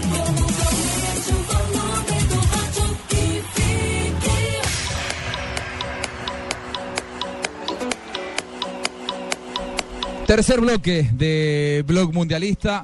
Acá estamos. Está eh, pasando muy rápido el tiempo. Muy rápido, ¿eh? va a llegar Donave dentro de un ratito. Lo anda, anda por ahí el señor veterano. Ah, hoy se cumplen eh, 20 años del fallecimiento de Andrés Escobar. Eh, tenemos también la palabra de Sachi Escobar, eh, porque Sachi Escobar se refirió justamente a este dolor, el hermano. mañana en Mañana Blue. Claro, él, él habló de 20 años de, de dolor. Tino, quiero alguna referencia tuya. Vos fuiste compañero, amigo de, de, Andrés. ¿Qué significa este día para vos? Es un día muy triste para todos nosotros, los que estuvimos ahí con Andrés y participamos en ese mundial, en esa selección, eh, para la gente, los hinchas de Atlético Nacional, porque es muy doloroso ver que lo que o los errores que nosotros cometimos en una cancha lo haya pagado un jugador, un compañero como Andrés. De todas maneras, eh, es un día muy, muy maluco para uno. ¿Era el más juicioso del grupo, Tino? Andrés, sí. ¿Era el más serio, o sea, Sí, organizado? no, era muy juicioso, era un Y, señor. y no solamente por fuera, en la cancha era un jugador espectacular, un jugador muy decente, muy respetuoso. Alguna vez tuve la oportunidad, se equivocó y le dio un, digamos que una falta en una entrada muy fuerte a un jugador del Medellín, en un clásico en Nacional Medellín. Y después de que le mostré el cartón rojo, iba hacia el- iba a salir y se devolvió. Le ofreció disculpas al jugador, le pidió perdón por la, por la patada que le había eh, pegado y a mí también me ofreció disculpas por, por el incidente y salió. Mira vos, muestra lo que es él, o lo que era él, ¿no? A nivel, Mire, hay a una, nivel humano. hay una, hay una historia muy interesante con respecto a ese mundial. Yo tuve la oportunidad también de estar ahí en ese mundial y fue el regreso con Faustino. Pregúntele a Faustino que eh, Faustino regresó al lado de Andrés en la misma silla del avión eh, De Estados Unidos a de Colombia. Estados Unidos a Colombia. Y todo lo que le dijo Andrés. Es que nosotros cuando regresamos me tocó al lado de Andrés y, y veníamos ahí porque Maturana había dicho que regresáramos todos para darle la cara al país. Solamente hubo como tres o cuatro jugadores que se quedaron en los Estados Unidos. Sí, Y se quedó, en el puesto se quedó con- el Pío Valderrama, se quedó Wilson Pérez. Me tocó en el puesto con, con Andrés y se vino dándome consejos. Me, me- todo el tiempo durante el vuelo me dijo, no vas a salir, a vos te gusta mucho la fiesta, ir a discotecas, no te dejes ver, mira que estamos amenazados, cuídate, cuídate. Yo le decía Andrés, tranquilo que yo no voy a salir a ningún lado, yo ya tengo que, yo ya sé qué voy a hacer, ya tengo quien me cuide, no te preocupes por mí, no, que vos a mí me preocupa. Bueno, llegamos al aeropuerto y cada quien pegó para su ciudad. Yo fui para Cali y ellos para Medellín y después fue que... ¿Cuántos, tiemp- ¿Cuántos días después fue? ¿Dos días? No, no, no. Como, como- menos. como- sí, como cinco días. Nosotros... Sí, claro. Sí, Además, vamos a la- una- la fecha. Nosotros regresamos y yo estoy en una finca y es ahí a las cuatro y media, cinco de la mañana que me despiertan y me dicen lo que había pasado. Yo prendí la radio y yo no escuchaba a nadie. Yo, yo pensé que era mentira. Tomadura de pelo. Seguí durmiendo y pero no era capaz de dormirme, pero con el radio ahí hasta que los periodistas, bueno, volvamos a Medellín al asesinato de Andrés Escobar. Ahí sí me levanté yo, me agarré a llorar y no lo podía creer. Entonces agarré el carro y me fui con mis amigos para Medellín y, y estuve presente en el, en el entierro y todo eso. Tino, él, él te recomendaba cuando volvían de, de Estados Unidos después de atravesar un mundial que fue muy traumático para todos ustedes, que no salieras. Pero a él la muerte lo encontró eh, a, a la noche, saliendo. Él, él- él- él no te había dicho que, no, que, que en realidad convenía guardarse. Sí, pero lo raro es, o sea, él lo, lo recomendó por las amenazas que nos habían hecho en, en pleno mundial. Durante el mundial fue. Pero la verdad uno no pensaba que pudiera haber alguien en realidad en Colombia que te fuera a hacer ese mal, eso era impensable, ¿no? Igual Andrés salió con, eh, con Galeano, que era su gran amigo, compañero El andino. del Atlético Nacional y fueron a un restaurante a comer y después fue por allá a otra, a una discoteca y eso fue, no sé si había peleado con la novia, algún problema que tuvo con la novia y le dio por salir ese día, y- porque seguramente nosotros, es que a nadie, el, por la cabeza nosotros nos pasaba, nos, pasaba que nos iba, nos pasaba ese mundial que tuvimos tan horrible en los Estados Unidos, porque yo antes lo dije, hay que tener suerte en la vida y en los mundiales. Y usted, ayer, la primera vez que yo veo a Messi agradeciendo que tuvo suerte Argentina y que esa suerte necesita para llegar lejos. Y es verdad, nosotros, si usted revisa el primer partido del mundial contra Rumania, jugamos igual que contra todo el mundo. 20 minutos excelente. La pelota no entró y en el primer contragolpe de Rumania nos hicieron tres tiros al arco y nos hicieron tres goles. Quizás de pronto si volvemos la parte de atrás, cómo terminamos nosotros las eliminatorias, jugamos contra Argentina, llegamos cinco veces, hicimos cinco goles. Pasó exactamente lo mismo, al contrario. Contra Rumania, llegaron tres veces, nos hicieron tres goles y perdimos un partido que la gente no esperaba que perdiéramos, porque todo el mundo se ha programado para hacer un mundial, el mejor mundial de la historia, y todo se nos volteó. Aquí nadie se preparó para eso, se preparó para pasar y tratar de igualar lo del mundial de Italia vinieron sin tanta responsabilidad. Bueno, si nos va bien, ya no hay esas amenazas, ya la gente ya está convencida de otra cosa. Y esta selección está avanzando sin esos problemas y eso es lo lindo del fútbol y que la mentalidad del colombiano cambió para bien. A nosotros no nos tocó así. Tino, vos, vos, el primer partido. vos hablaste de amenazas que fueron después de la derrota en el primer partido. Cuando perdimos el primer partido amenazaron, llamaron y dijeron no puede jugar Barrabás Gómez, no puede jugar. En el hotel. la alineación. Al hotel. A, a Maturana prácticamente le hicieron la alineación. Pone a estos, a estos y a estos, o si no cuando llegues aquí te matamos a vos, la familia de Bolillo, a Bolillo, a Barrabás. Y, y para el segundo partido contra Estados Unidos, porque es que, digo, perdimos, vamos a ganar a Estados Unidos, calmémonos. No, ya habían las amenazas, No hubo charla técnica, no hubo nada, llamen a sus casas, vayan que los van a matar. a- Cuando llamamos ya la policía estaba enterada y estaban vigilando a las familias. ¿Y las familias cómo estaban? ¿Asustadas también? La familia estaba, claro, preocupada cuando si vos ves que a tu casa te, par- te parquean un carro de la policía con policías, la cosa era grave. Sería, sí. Ustedes salieron el partido con Estados Unidos eh, pensando en cualquier cosa menos en, en- en cómo salir a, salir a sacar adelante el la- partido. cuando yo estoy en la sala, en la habitación, esperando la charla técnica para jugar ese partido, estábamos tensionados. Eh, ahí ya cuando perdimos el primer partido nos dimos cuenta, estamos en el mundial y tenemos que sacar esto como sea adelante. Pero cuando estoy en la charla técnica y veo entrar a Maturana, que nunca se demoraba, que eran siempre los entrenadores los primeros en estar en la habitación, llegamos, no estaban, llegaron a los 10 minutos a decir llorando que no podía jugar barradas porque si no los mataban a todos, ya todo el mundo dijo, bueno, ¿qué, qué está pasando? Y ahí empezamos, salimos corriendo, no hubo charla técnica, llamar al- de la habitación a llamar a la casa y íbamos en el bus para el estadio pensando en el lío en que estábamos metidos. Eso es muy El, berraco, sí. El último partido de Colombia en ese mundial fue el 26 de junio en San Francisco. Ganó 2 por 0 a la selección de Suiza y Andrés lo asesinaron el 2 de julio. Sí fue como 6, 7 días después. 6, 7 días después. Bueno, habló Sachi Escobar eh, de estos 20 años sin Andrés Escobar. 20 años de, de recuerdos, de tristezas, de alegrías, de pensar el por qué, después para qué, uno todas las noches, porque todavía lo lloro, el porqué de ese asesinato de Andrés, una persona tan ejemplar, tan buena, y murió por pedir respeto. Lo molestaron con el autogol y después pasa en nuestro medio una familia de mafiosos, tiene poder en nuestro país, con jueces, con magistrados, hubo intereses de dinero y realmente para mí este caso quedó impune porque los actores intelectuales al año y medio ya estaban en las calles y el actor material a los 11 años ya pagó la, la pena.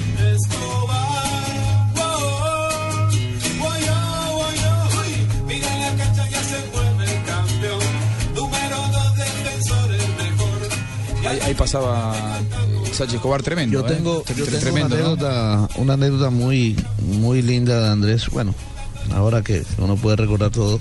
eh, el día que la selección Colombia iba regresando ya para Colombia, porque eh, la selección jugó el último partido en San Francisco.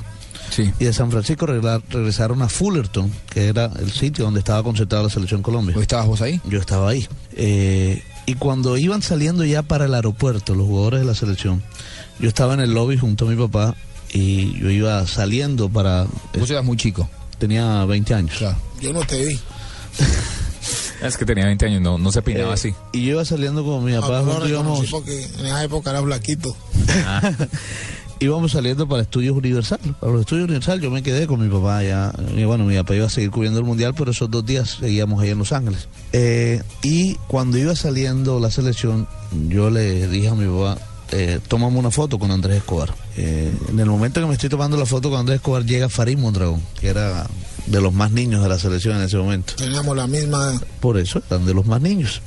Y Farid Mondragón, eh, eh, su cara la apoya en el hombro de, de Andrés Escobar. Pues tomamos la foto, en ese tiempo pues era cámaras con rollos. Todavía no ¿Esa foto la tiene todavía? Sí, la claro. podemos compartir para nuestros amigos. Ya, ya la acabo de poner en el Twitter mío, si quiere, pero ya se la, ya se la comparto Ya ahorita la, la compartimos en arroba Y, mundialista. eh, matan a Andrés Escobar y una de las primeras, o sea que esa fue una de las últimas fotos que se tomó Andrés Escobar en vida, por supuesto. Y tan pronto matan a Andrés Escobar, Farid Mondragón llama a mi papá también para decirle, necesito esa foto. O sea, quiero guardar esa foto. Eh, y es, bueno, fíjese, un recuerdo que Era- guardo era yo. una con- persona muy alegre. Andrés Escobar. Sí. Era chistosísimo. Aparte que a mí me, a mí me ayudó mucho porque yo vivía cerca de la casa de Andrés cuando Atlético Nacional yo firmé un contrato y me dan un apartamento muy cerca. Entonces Aristizábal y yo vivíamos al lado y no teníamos, no teníamos, no, pero Aristizábal vivía con la, con la mamá y los papás en el barrio de él. Ah. Yo vivía con, con Alberto Sapo en un apartamento que me dio Atlético Nacional. Pero para ir a los entrenamientos, Andrés Cobar nos pasaba, pasaba a recogernos a las 7 de la mañana. Había que estar en la portería de mi apartamento. Cuando llegaba yo nunca estaba listo. No, como siempre. Piedra que le daba. Te voy a dejar. Cuando me subía al carro. pero han, pasado, han pasado 20 años y no has cambiado ni un poquito. No, en esa época era más irresponsable. esa época era peor. La rabia que le daba a Andrés porque siempre, entonces yo, Andrés, yo lo invito a desayunar. No, te dije que a las 7 a mí no me gusta llegar tarde. Y Aristizal si estaba en la portería, vamos Fausto hermanos, pero usted siempre, no hombre, tranquilo, relájese, los buenos llegan de último, le decía. y, y también me preguntaba mucho porque tenía la posibilidad de ir al Milan en esos días. Sí, Entonces claro, porque era la salida de Franco Varese del equipo y el, y el, y el Me jugador que estaban sí. mirando era Andrés Escobar. El Y, Milán. y eso estaba listo antes del Mundial. Sí, él, él me Incluso- preguntaba cómo era Milán, todo.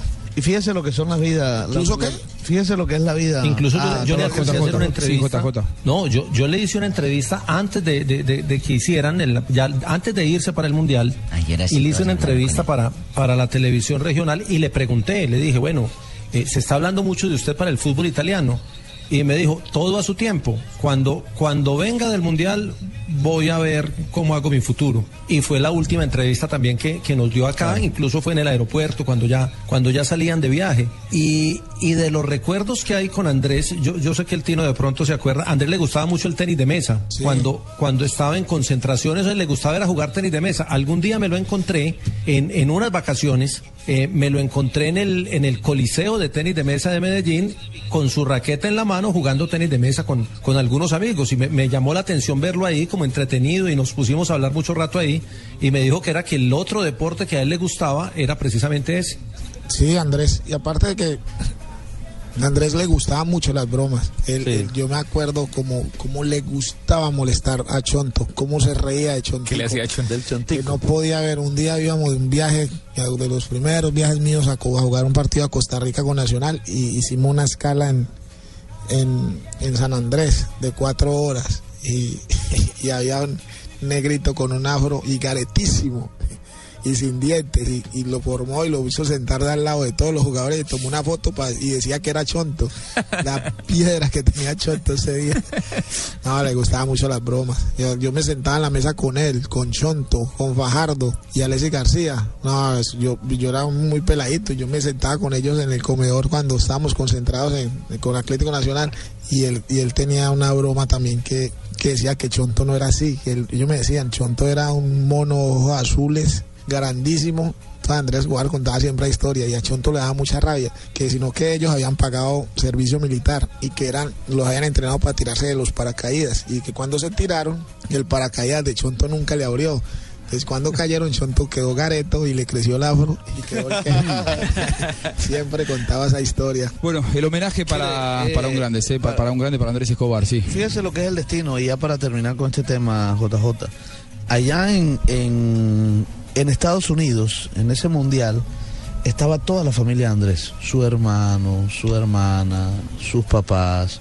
Es, la familia de Andrés Escobar alquiló una casa rodante, se fue todo el mes para los Estados Unidos, y después de la eliminación, eh, eh, eh, ellos, una familia muy unida, y después de la eliminación, ellos siguieron, iban para Las Vegas a seguir las vacaciones. Y le rogaron a Andrés, Andrés, quédate con nosotros, vamos a seguir de vacaciones, ¿qué vas a hacer? Mira, hay jugadores que se van a quedar, quédate con y él nosotros. se volvió. Y Andrés decía, no, tengo que ir a Colombia a dar la cara, no me puedo quedar aquí, tengo que ir a dar la cara. Y se fue. Habló Joseph Platter hoy en el, en el IBC a propósito del Mundial. La primera vez que el presidente de la FIFA visita en este Mundial el, el centro de prensa, una gran cantidad de medios. Y esto decía con respecto al Mundial y también en español eh, respondió a el tema de Luis Suárez. El fútbol ahora es definitivamente planetario, es definitivamente global. Eh, en los ocho de, ocho de finales hemos visto cómo un gol o una decisión de un árbitro, cómo puede eh, cambiar el pelotón de los ocho finalistas no es correcto del parte del presidente de la FIFA de hacer algunos comentarios a declaraciones de un jefe de Estado. El jefe de Estado es autónomo, es totalmente independiente. Ahí pasaba eh, Joseph Blatter, porque claro, una de las consultas que le hacían al presidente de la FIFA era con respecto a las declaraciones polémicas de- del presidente uruguayo, de Pepe Mujica. Y él dijo, él es un presidente de una nación, la política nada tiene que ver con la FIFA, aunque sabemos que sí, pero bueno, él, Pero eh, él, eh, no, no se mete en la, en la mm, justicia ordinaria o no es compatible para la FIFA la justicia ordinaria con la justicia del fútbol. Eh, siempre se ha movido como un ente absolutamente autártico el, el- el- el fútbol eh, bajo la órbita de FIFA. Es por eso que Joseph Blatter no quiso someterse a esa pregunta y dijo, él tiene su investidura presidencial, nosotros ya hemos decidido con respecto a eh, la sanción eh, a Luis Suárez. Y hablando de Luis Suárez, según la prensa británica, Juanjo, eh, hoy se iniciaron las conversaciones entre el Liverpool y el Sí, Barcelona. Es verdad, porque se, se iniciaron en, en Londres o en Manchester, creo que hubo una reunión ahí en, creo que en Londres fue. entre, entre un club y otro. Y el Barcelona estaría dispuesto a pagar, según lo que dice la prensa británica, 60 millones de libras, es decir, 72 millones de euros por el delantero que acaba de morder a Giorgio Chiellini. No creo que sea tanto el dinero que encierre la operación, pero se habla que Venezuela quiere contratar a Diego Armando Maradona como su entrenador. Sí. ¿eh? Eh, mm, yo hace poco pude. Desde hace rato se está hablando de eso. Yo pude comunicarme la hora. eh, ¿Será eh, por más por imagen? Principio de esta semana. ¿eh? ¿Será más por imagen? Sí, sí, quizá una cuestión política, ¿no? Él está trabajando, Ya, de hecho, para la televisión venezolana. Yo Ya- hablé con el ya presidente de la ¿Estará el chavismo incluido, metido en ese tema? Y, hay una relación muy directa en- hoy entre la cúpula eh, política en, en Venezuela. Sí, y Maradona. Él, que Maradona, y, y la no, será- federación. no es capaz de manejar la, de, de la selección venezolana, no es capacitado para No, yo no estoy diciendo eso, Faustino, sino que es un, una persona que tiene cuatro años sin dirigir y contratarlo para dirigir una selección que está en ascenso, que ahora seguramente para el próximo año... No había que uno por cuatro años que no iría a le olvida el No, fútbol. no, claro que no, claro que no. Pero siempre, siempre lo que más se... eh, digamos que se puso en tela de juicio de Diego Armando Maradona era su capacidad para dirigir un equipo de Bueno, fútbol. habla Maradona. Eh, lo escuchamos.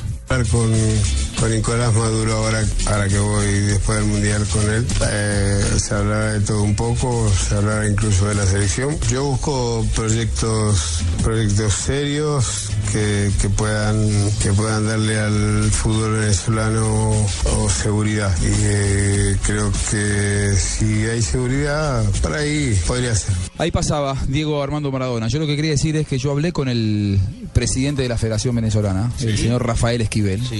Me dijo, hasta, con respecto a todas estas especula- especulaciones, ¿no? Y él me dijo, hasta el final del Mundial no voy a tomar ninguna decisión. No, no, no- no es verdad que ya haya un contrato firmado como se está diciendo en Venezuela. En Venezuela se especula con que ya eh, están esperando que pase el Mundial para anunciar. Y, y él me decía que por ahora no hay nada. Yo no voy por allá, ¿no?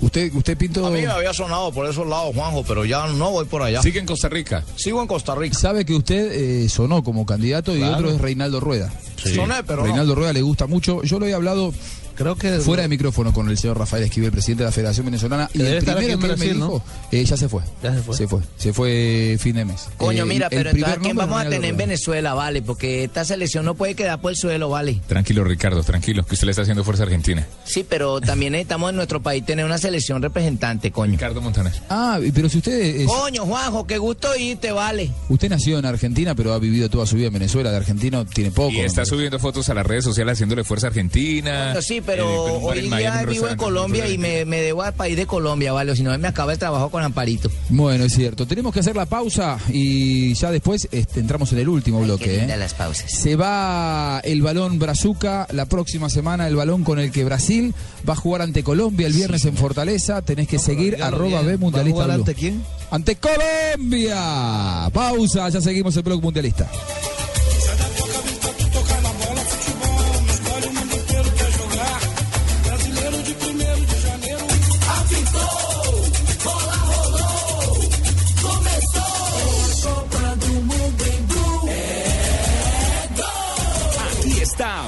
Mundialista. Viviendo la Copa del Mundo.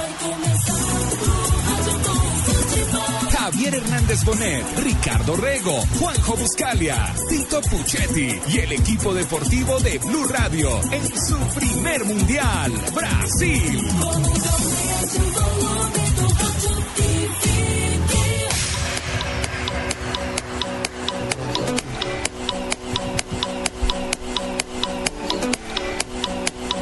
Muy bien, estamos en el cuarto bloque de, de Blog Mundialista. Hablaron los brasileños sobre Colombia. Muchos de ellos hablan en portugués y no quiero aburrir a la gente. Pero habló Neymar sobre James Rodríguez. Ay, ¿qué tiene que hablar el de James? No, bueno, pero me parece que no está mal que, que referencia. Sí, la verdad, es una referencia, no me pongan bravos. Rafa, no se, no se me duerma, le quiero hacer una consulta. Rafa, de eso me permite... eh, usted, usted ha hablado todo el tiempo, Fabito, déjelo un poquito a Rafa. déjelo participar Fabito, un deja poco. hablar al Tino y a Rafa. Que Neymar hable mejor que no de, de James le, le está dando entidad. Ah, sí. la, la figura local, hablando bien de James, es Además, además Pero bueno, Neymar que va a hablar el arbitrillo, más pues me retiro, eh, me retiro porque va a hablar el este arbitrillo. el fútbol y James Rodríguez igual. James Rodríguez es un jugador que ya ha, ha estado en Argentina y triunfó. Luego fue a la Liga Portuguesa y triunfó y ahora está en Francia y está triunfando. Entonces es un jugador muy importante que se lo están peleando los mejores clubes a nivel Real mundial. Madrid. Es el mejor jugador catalogado por muchos eh, periodistas y por muchos especialistas en este campeonato del mundo y además es el goleador y tiene el mejor gol del campeonato. Entonces, ¿por qué Es no hablar de él? Es cierto. Sí, Bueno, claro, Rafael tiene Eh, toda la eh, razón. Lo que yo le voy a decir tiene que ver con respecto a eso es para que vea la diferencia que hay. ¿Entre quién? La página de internet For the Win es una página española. Hizo una encuesta de para ver qué votaba la gente, cuál era el mejor jugador del mundial hasta el momento. Sí, a ver. En primer lugar, James Rodríguez. Eso uno arranca de abajo hacia arriba. No, pero es que hay que arrancar de arriba porque es que la diferencia es abismal. James Rodríguez sacó 71.236 votos, es decir, el 85.43%. Y en segundo lugar está Lionel Messi con 3.978 votos. No puede ser. 4.77. Después aparecen Guillermo Ochoa, Arjen Robben, Neymar, 1.192 votos. Aparece Van Persie. Pero mire la diferencia entre el, el primero y el segundo. ¿Cuántos tiene Campbell? Y la cantidad de votos. Campbell no aparece en la lista. no, Campbell no aparece. Mire, pero el, el tema ahí es que el, el- el premio lo entrega la FIFA y para ello tiene en cuenta la clasificación del, del Man of the Match, que es la encuesta que hace después de cada partido, y hoy aparece como mejor jugador porque ha sido el Man of the Match eh, en cuatro ocasiones Lionel Messi. Ha sido galardonado cuatro veces con ese premio. En tres ocasiones James Rodríguez, en dos Neymar, Benzema, Müller, Shakiri Ochoa, Tim Howard y Keylor Navas. Entonces, como el mejor jugador lo va a elegir la FIFA y lo va a hacer con base en esa consulta que hacen abierta con, con uno de sus patrocinadores, hasta hoy el ganador es Messi y le lleva una, un galardón de ventaja eh, a James Rodríguez. Hasta hoy. Fabi- Fabito, usted que sí creyó en mí, yo creo en usted en esa lista. ¿No ha salido la de técnicos? Debo estar de primero, ¿no? No ha salido, Por profe, ahora pero no seguro- apareció, profe. Seguramente usted ya está arribita junto a Es que Peckerman. Los estadistas chimbos hacen lo que no les importa. ¿no? ¿Cómo van a sacar una lista de técnicos? Ya hubieran Pero sacado a la. puedo la- decir algo a lo que dice a lo que dice JJJ eh, es el hombre el hombre es Messi pero Sí, el sí. trabajo en equipo El- quién sería No, no, lo que pasa es que el, el- Ah. el- el- el MVP, el, el- el MVP, que es el que entrega, el premio que entrega la FIFA, lo va a definir de acuerdo con esta clasificación que hacen partido a partido. y recuerde en que la misma FIFA fue la que la misma FIFA fue la que dijo que, que James Rodríguez era el jugador del mundial en su página El de la oficial. primera fase. Su- No, el Sí, de la primera fase. El de, el de la primera fase, naturalmente. Todavía, todavía falta. Igual el, el jugador del mundial, esos títulos honoríficos, yo no quiero ser mala onda. el mejor presentador de, Hoy del no programa importa deportivo en el nada, mundial. Juanjo Buscalia No, claro, pero a mí lo que me es interesa es ser el mejor presentador en el final del mundial, que es al, al cabo de un mes. si a mí me dicen, hermano. sos el mejor de la primera semana hasta las 3 y cuarto de la mañana, no importa. O sea, ojalá que James sea el mejor jugador del mundial cuando termine el mundial. Claro, claro. La primera fase. Es como, es después- como, es como lo. se olvidó del memo Es como Que todo lo que han sacado la gente. Sos el ahora. mejor hasta que se apaga la luz. Claro. Es como Ah, todo. ahí, lo que- ahí- ahí- te querés morir. Es como todo lo que se ha sacado ahora, que si el ranking de la FIFA saliera hoy, Colombia estaría en el primer lugar. De nada sirve. Hay que, hay que ser Hay que campeón. cuando salga el primer lugar, Hay que cuando se termine el mundial. Hay que ser campeón. Más allá de que ha sido muy meritorio. sé quién va a ganar, ojo, no los ilusiono, ni tampoco los animo. Pero sé quién va a ganar. Hagan fuerza de todas maneras. No nos va a decir. Ay, no, ¿cómo lo puedo decir? Me tiro el mundial de ustedes. ¿Lo, lo podemos escuchar a Neymar Jr., compañeros, eh, hablando de James Rodríguez? Escuchémoslo. ¿Le parece? Ahí está. Gracias. Neymar Jr.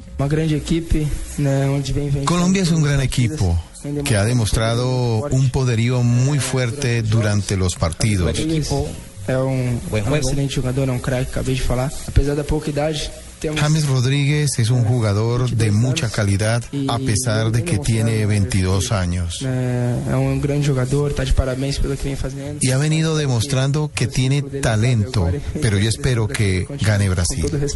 Muy bien, ya estamos encarando la última parte, no queda mucho tiempo de, de programa. Me, si me proponerme a decirles, me van a entrar de una oreja ya. Me dijo que ojo con tirarme el blog mundialista. No, no, no, no, quédese tranquilo que vamos a, eh, a seguir. Bueno, eh, ya para, para ir acercándonos al, al cierre, hoy fue para todos los que conocemos, y, y esto lo digo porque mucha gente lo conoce, Uy. el colega Titi Fernández. Ah, sí, Eh, nos enteramos. Está Fue viviendo un, un momento desesperante, tremendo. eh, falleció en su hija.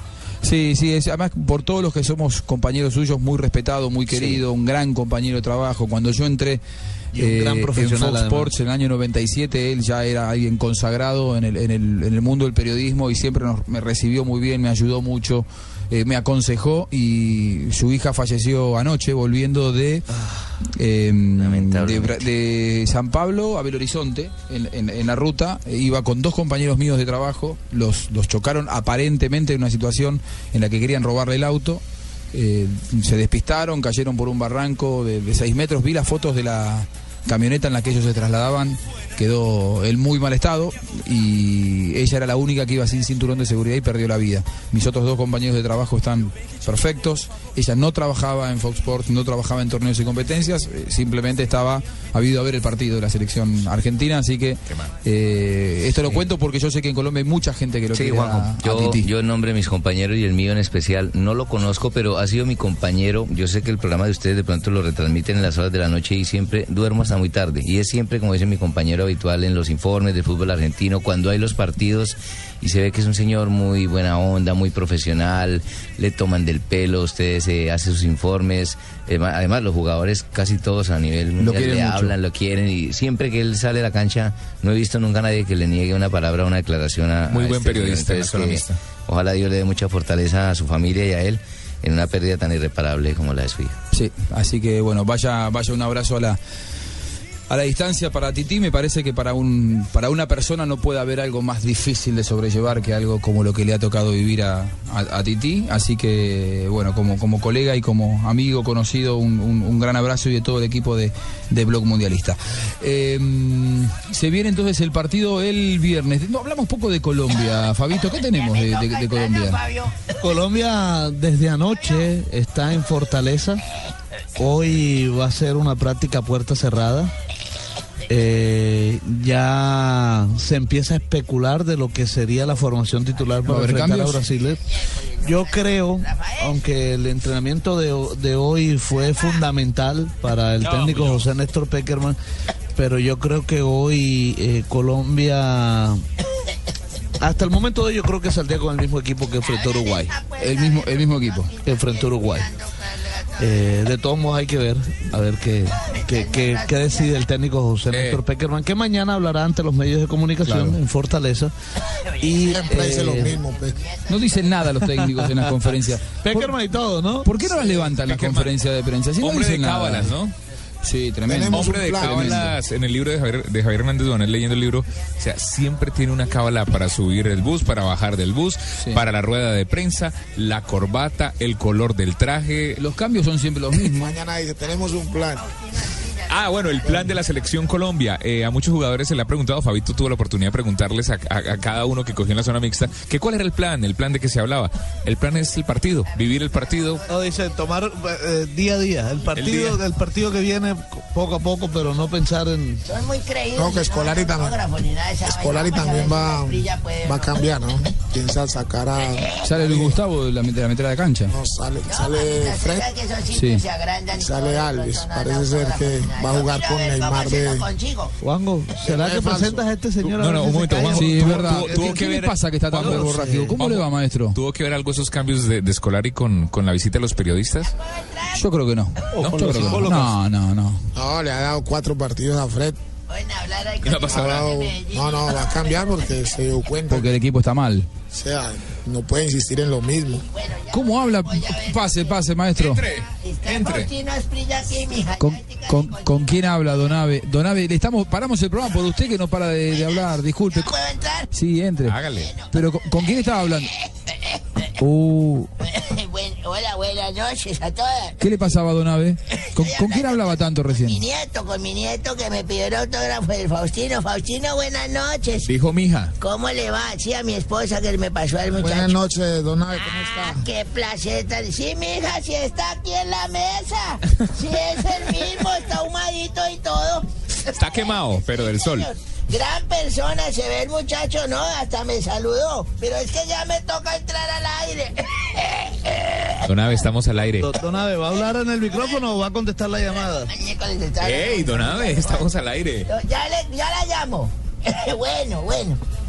¿Qué talla son los calzones? Don Ave, estamos al aire. Don Abe, ¿no trajo nada para hoy? Bueno, Viejo perdón, este. buenas noches a todos. Ahora sí me, me, me vinculo a la mesa. Viejo corrompido. Hola, Tocayo, ¿qué ha hecho? No le diga así a Donave. Corrompidos nos conocemos. ¿Cómo les ha ido? Buena noches. No lo, no lo escucho bien hoy, ¿eh? Lo noto con un poco más de todo. Usted Un ah, poco más de todo, me fui con la ingeniera Beatriz a la playa y ese chiflón. Sí, ¿sabe que anda la ingeniera? Ven, ingeniera, por favor, venga, acérquese. es un chiflón, es lo que Siempre la ingeniera anda por acá. Ella me está conduciendo porque a Ingeniera, no me acérquese. manejar acá en Brasil. Ahí está, ahí está la ingeniera. ¿Cómo anda, ingeniera? Bien, gracias. Qué bonita se vino hoy. ¿Todo bon? Hermosa, hermosa. Esa- Cada vez esos chicles más pegados al cuerpo. Esa, esa belleza que usted hoy expone es porque anoche salió con Donave y le fue bien. No, no, yo llegué a Donave ¿Salió a la con Donave playa, o salió es que con el Donave Tino? ya solito no puede. Sí, señora, muchas gracias, señor Merced, porque claro que me dejó allá como un camarón esta mañana y cuando se acordó ya tenía las orejas yo quemadas, ya quemadas, quemadas, tostadas. Pero bueno, vengo a hablarles del fútbol, del mundial, de los partidos que se han venido, que se vienen y se van. Uy, Don Golpe ¿quiere una pastilla para la garganta? No, señora, sí estoy bien. Vaya, para meterse el rabo usted a mí no me-.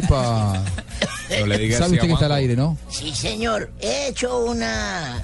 eh, Linda música, Don Ave. Señor. Linda música. ¿Le gusta la música Sí, que sí. Bueno, porque he traído a colación una bonita historia con apellidos de futbolistas de mi versión acerca del Mundial. Escuchen bien a ver si ustedes los, los captan. Cuando yo diga un apellido de un futbolista pueden decir ese, Ok.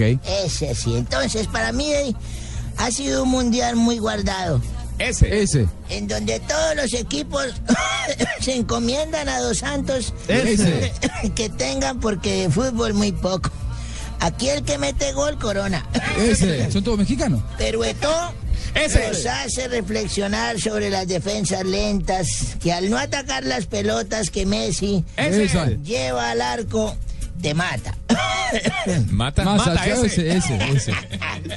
Yo creo que este fútbol le ha falcado Ese. más guarín Ese. y menos zapata. Ese. Muy bien. Yo me tomo mi aguilar Ese. viendo las semifinales No, ese no. y choco las manolas Ese.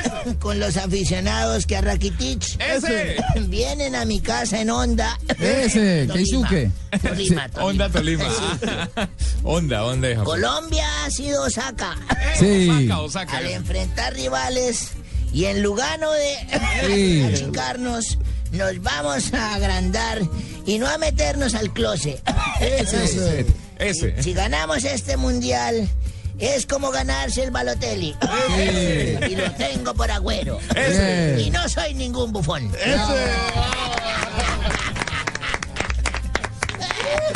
Don Abe, ¿quién le hizo eso? Lo hizo él. Tu mamá. Epa, epa, don Abe. ¿Usted cree que yo no soy, no, No. tengo una pluma para escribir? ¿Y sabe- Pues ya me creyó tan corto de memoria que yo no soy capaz de escribir. No. Es Espere, Donave. Cabe, cabe, cabe. Respéteme que yo si no trago como usted me la paso alimentándome de cultura. Al menos yo como libro, usted que no, no comer harinas. Epa, Donave, yo le puedo pedir un favor.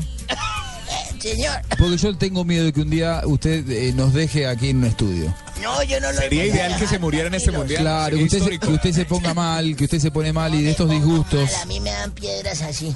¿Usted, usted cuál, cuál, eh, con quién tiene problema? ¿Tiene problema con Fabito Poveda? ¡Upa! No, señor. ¿Usted tiene problema con Fabito Poveda? Lo sentamos lejos, Fabio Poveda. Si el no. problema es No, Fabio no, Poveda, lo no, sentamos lejos. No, a mí no me importa con quién me sienten al lado, al bagajo, poco caso y al cagacón. No, no, no, Donave, por favor, si yo lo estimo mucho, lo aprecio Yo también mucho. lo aprecio, joven. Sí, ya veo por sus palabras, veo Lo que sí. quiero mucho, pero ustedes me molestan mucho y se burlan demasiado de mí. El joven Asprilla, con respeto, me saludó. ¿Me puede dar el autógrafo para mi nieto? ¿No ve que le dijo viejo corrompido? Yo le estoy preguntando. 25 a Asprilla, días, ¿cuánto me metió para escribir los 25 días? No, señora, ¿Está acabo viendo? aquí me ¿Está tengo- viendo? ¿Qué? ¿Está viendo lo que le dice? Que con 25 viejas yo me metí una vez, dijo ahora. ¿Usted, Que 25 días le tomó escribirse eso. ¿Usted alguna vez eh, gritó goles del Tino Aspira? ¿Cómo no? Sí, señor, me acuerdo mucho de un gol del Tino Asprilla en Barranquilla. Porque yo lo identificaba, porque como había tanto moreno, ese siempre se dejaba el cordón de la pantaloneta por fuera. Para despistar las viejas. Uno sabía si era el cordón o la otra vaina que le colgaba. Pero siempre me gustaban las volteretas que daba. Yo algún día dije, un día esto va a salir hasta la pista atlético, haya vuelto miércoles, porque con esos brincos que daba, yo decía, ¿por qué no hace todo ese juego allá dentro del arco? Claro, claro. Es que los deportes nadie los entiende, don Juanjo. Upa, A mí no me gustan mucho los deportes, por ejemplo, el ajedrez. no le importa, no le gusta. No porque son un par de imbéciles ahí sentados frente a un cuadro. Imbéciles, no, nada. No toman tinto, son tacaños, ni piden tinto ni Claro, no nada. piden, no piden nada. Y cogen una ficha, dos cogen una ficha y la ponen en un cuadro que está vacío hace una hora. ¿Por qué no la movieron hace una hora? ¿Sí o no? No le tiene lógica el, y el, el fútbol. Usted no tiene 22 paciencia, me parece. pendejos detrás de una Upa. pelota tratando de Pilas, romperla pilas, Abe, que de eso vivimos, pilas. Ustedes, yo no. Estoy pensionado. 22 personas detrás de una pelota dándole patas y la logran totear y ninguno la revienta. U- usted trabaja, vive de una pensión. El golf. El Sí. golf, el deporte. No me gusta el gol. He visto señores que se la pasan ensayando así. Y le erran. Así leer. No, es que se paran con las patas volteadas. Cogen un palo de escoba, le pegan a un No, ping no, pero no es un palo de escoba. Bueno, un vaino de eso y le pegan un balonazo y ¡pum! La botan lejos y luego se montan a un carrito Y la van a y buscar. y van y la traen. ¿Para qué la botó, huevo? La tenía ahí. Claro. Abe. ¿No le parece? Sí, sí, sí, tenis. tiene lógica. ¿Te gusta el tenis? Sí, pero pasa que yo, Yo quiero no decir lo siguiente. tenis. La última vez que jugué tenis perdí cinco pares. no me gusta jugar tenis. Es que son cosas diferentes. Eh, hablamos de tenis como deporte, no como calzado. Bueno, y el, eh, básquetbol tampoco me ¿A gusta. usted no le gustan los deportes? El básquetbol no me gusta porque es echar una vaina a una jícara que está rota y el balón vuelve y se cae. ¿Para qué la echan allá? Póngale una tela a esa vaina y verá que se acumula balones. Bueno, un día como hoy me fui para Las Vegas.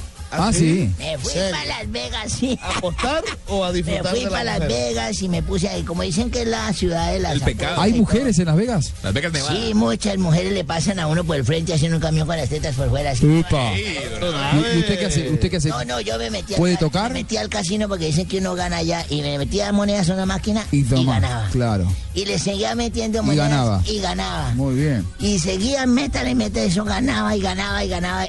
Hasta que le dije a un muchacho que apareció, me dijo, ¿qué hubo? ¿Está contento? Y le dije, claro, yo estoy contento, pero ya no voy a jugar más. Me dijo, ¿por qué? Le dije, porque yo meto monedas y gano y gano y gano. Y me dijo, pero eso es bueno. Y le dije, sí, pero yo no sé qué va a hacer ahora con tanta Coca-Cola ahí que se cae para allá. Estaba metiendo las monedas en una máquina. y- Claro, no, no. Ay, don Abe. ¡Epa! Don Abe, qué bárbaro. Bueno, tengo que irme. ¿Me va a regalar autógrafo, sí o no? Sí. Bueno, venga, entonces voy a traer el plumón Ahí está. y la hojita para que me lo El firme. pulmón, ¿cómo hay que el pulmón? Buenas noches ¿Pulmón? Bueno, Don Abe, que descanse. su equipo de Colombia. Nuestro equipo. Ay, ¿es ¿Qué? Pero- equipo suyo, don Abe? Sí, pero ustedes ahí en su transmisión. Que tengan feliz tarde. Hola, Sanabria. Hola, don Abe. Bueno, cuando usted pitaba a veces bien y otras veces mejor. Muchas gracias, muchas gracias. Muy bien. ¿Le, usted, ¿Le gustaba a Sanabria como.? Sí, señor, rígido. Rígido, era rígido. Me voy a volver. Ahí está. Me acuerdo una vez que pitó un partido en Bucaramanga. Sí. Eh, eso fue Atlético Bucaramanga con Atlético Nacional y el lindo este de la Esprilla estaba ahí. Sí. Es la única vez que he visto un árbitro a cuatro partidos de su debut echar a tres jugadores duros del Nacional como eran Aristizábal, el bendito Bajardo y no me acuerdo mi memoria ahora el otro, pero los echó a los tres y lo encaraban, lo rodeaban y este berriondo tuvo la jerarquía de sacar Chicho Serna. Chicho Pérez. ¿Qué no año, qué año era? Eso fue así como unos 91. 90 y algo. Usted estaba muy chinito, muy pipiolo. Sus cabriolas todavía hartaba y todo, yo me acuerdo. Pero para usted era árbitro localista o. No era localista, no era localista. Ah, y Ese entonces, día ¿por qué no- jugaban en entonces, Bucaramanga. por eso, entonces, Pero ¿cómo fue que jugadores? Aristizábal fue y le metió una patada terrible a un logo este y pensó que este se les iba a milanar y fue y los arrinconó. Un día esto, dígale que les cuente cómo fue. ¿Usted qué dice? ¿Que era localista, Tino Rafa o no? Para mí, Sí. toda una vida. O sea, ¿no podía pitar un mundial? Este. Porque era localista. mm, pues, para el local sería muy bueno. Sí, chao. Sí, la verdad, nos metió la cizaña acá en el grupo. Eh, No, no lleve- bien. Llévese el, el- el respirador artificial, ¿eh? Me está dañando la reputación a. Sí, es, es- No, es al verdad. contrario, lo, lo favoreció, pienso. No, no, no, muchas gracias. Chao, Nave. Chao, Chao, Nave. chao. Ahí está. Bueno, no ya que, ya que Donave se fue, podemos terminar. Nos queda algo más en, Sí, en el cierre. terminar, ¿o no? Porque teníamos ahí la formación de, de lo, que, lo que trabajó Escolari. Lo tenés por ahí, ¿no? Era. Usted que es eh, amigo de Filipao, ¿qué piensa que va a pasar de ese partido, Tino? Fuera de así como de mofa. No está Luis Gustavo, entra en la mitad de la cancha. eh, propósito de quiero decirle que hoy fue noticia Fernandinho. en Colombia, pues la entrevista que hicimos ayer aquí en, en Blog Mundialista. Con el periodista. Ah, ¿sí? Sí, claro. La levantaron. No, no, es que ellos no, no, se habían enterado. No se habían enterado. Y, No y- sabían que- O sea, que- en Blog Mundialista fue la primera. Muy fue bien, el primer medio agenda, colombiano. muy bien. Y eh, hoy, eh, pues todos los programas de Blue Radio, por supuesto, que fue el tema eh, Tomaron más la voz. importante. Y tomaron la voz, tomaron la entrevista que se Y llamaron de otros medios que quién era el buen periodista que la. Que la que- Era una buena entrevista. eh, era- llamaba. eh, Lástima que no hubiéramos tenido más tiempo con él, ¿no? Pascual. Pero lo podemos Pascual. invitar, ¿no? Sí, pero Sí, lo que pasa es que él está, está en, ahí está el nombre, ¿ves? Osvaldo Pascual. Sí. Eh, que ayer lo entrevistamos bien doble. el crédito lo ganó Fabio. No, no, no, pero fue Juanjo No, Buscar no, que lo fue trajo. Juanjo Buscalia, y salió al aire Ah, perfectamente. como lo escucha usted. dice, Ah, ¿verdad? Que lo montaste en tu Twitter que fuiste. Ah, Fabio, No, eso no, no, se no, hace, no, no, Fabio. Bueno, ahí está el Twitter, yo soy incapaz Bueno, de eso, ¿no? Tino, ¿encontra- ¿encontraste la formación que paró hoy Escolari para jugar contra Colombia el viernes? Creo que está David Luis aparece en la saga con Thiago Silva. Lo que no quiere, no quiere, Thiago sé que está ser- Marcelo. Puede ser No, volante, ¿no? eh, David Luis Lo que puede, pasa puede jugar es, también. es que va a meter a Enrique. Me- metió a Enrique. Sí, va a jugar Enrique por la reforzar derecha, ¿no? Sacó a Dani Alves, metió a Maicon y dejó a Thiago Sí. Silva y a David Luis para jugar con Y tres. Marcelo por izquierda. Y Marcelo por izquierda, sí. Y en la mitad de la cancha, ¿qué es? Enrique, Fernandinho y Paulinho. Sí, tiene a, a Pa- sacar Paulino, a Fred Fernandinho y Oscar. Y, y, y saca a Fred. Sale Fred, Dani Alves. Bueno, ¿y cómo sería el equipo? A ver, ahí, ahí- ahí, ahí está de corrido. A ver, háganlo, abrir. O sea, sería con Julio César, Sí, dejaría. Thiago Silva, David Luis, Maicon y Marcelo. Sí. cuatro. Paulinho, Fernandinho y Oscar. Sí. Y obviamente Neymar. Neymar. Y no, la no, piensa duda meter es... Enrique. Enrique. Por eso, meter a pi- Enrique. piensa meter a Enrique Julio César, para Michael, reforzar. Thiago Silva, David Luis, Marcelo, Enrique, Paulinho, Fernandinho, Oscar, Oscar. Neymar y Julio. Ahí está, perfecto. O sea, entra Fernandinho en la mitad de la cancha, eh, con Paulinho y Ese con Fernandinho, los bueno. tres en el medio. Ojo, ese ¿Cómo? Fernandinho es bueno. Juega muy bien, juega muy bien. Entró, entró contra Camerún y- le ha dado- aportado a y, Brasil. an- y anduvo bien. Hay que aprovechar a, a mí, la verdad, el cambio de Dani Alves o Michael Michael no ha jugado, lleva no sé No, cuánto. eh, mucho tiempo inactivo, Sí, es verdad. lleva sin jugar, cambió de equipo como dos o tres veces en el año. Yo creo que no sé cómo lo estará viendo el entrenador. Es el momento para Colombia para ganarle a Brasil, para ser semifinalista, para meterse entre los cuatro mejores del mundo. Estoy convencido y espero que el viernes podamos transmitir en Blue Radio el día más importante y el partido más glorioso de la historia del fútbol de Colombia. Esto fue Blog Mundialista. Gracias Rafa Sanabria. Gracias Fabito Poveda, gracias César Corredor, Juan Pablo Tibaquirá, Faustino Tino Blue. Asprila, arroba B Mundialista Blue. La semana que viene entregamos el balón, el brazuca, Juan Pablo. El de la historia, sí, el de la historia de Brasil-Colombia, el de ese juego en Fortaleza. Eh, ese es, es fácil, no sigues y ya, y punto. Vamos a llegar a los 2500. ¿Vos decís antes del final del Mundial? Ojalá. Bueno, bueno, sí. No, ojalá esta semana. Esta semana, bueno, Por ojalá, balón, por el ojalá con el balón, con el balón tenemos que eh, procurar llegar, una palabra bien portuguesa, procurar llegar a los 2.500 seguidores. Gracias, JJ Osorio en Medellín. Chao, nos vemos eh, mañana. Mañana, Mañana jueves, volvemos, en, por supuesto, el blog compañero. deportivo y en el blog mundialista. Efectivamente, muchas gracias por acompañarnos. Hasta cualquier momento nos encontramos otra vez en Blog Mundial. Chao.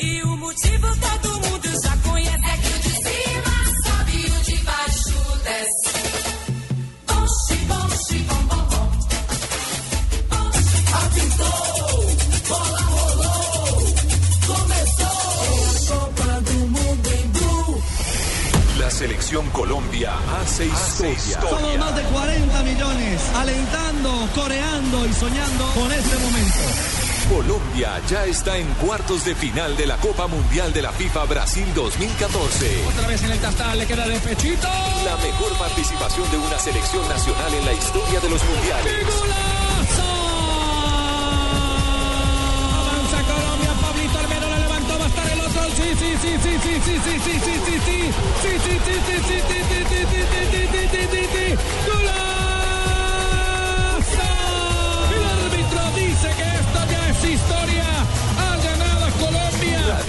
siempre al lado de la selección Colombia.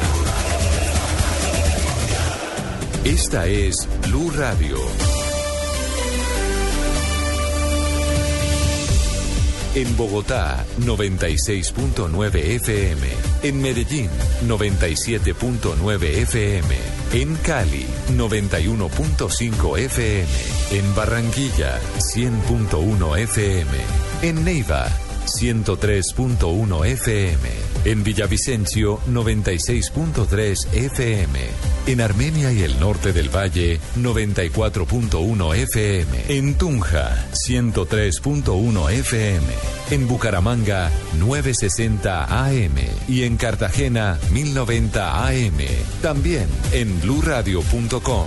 En Facebook, Blue Radio Colombia. Y a través de Twitter en arroba Blue Radio Co.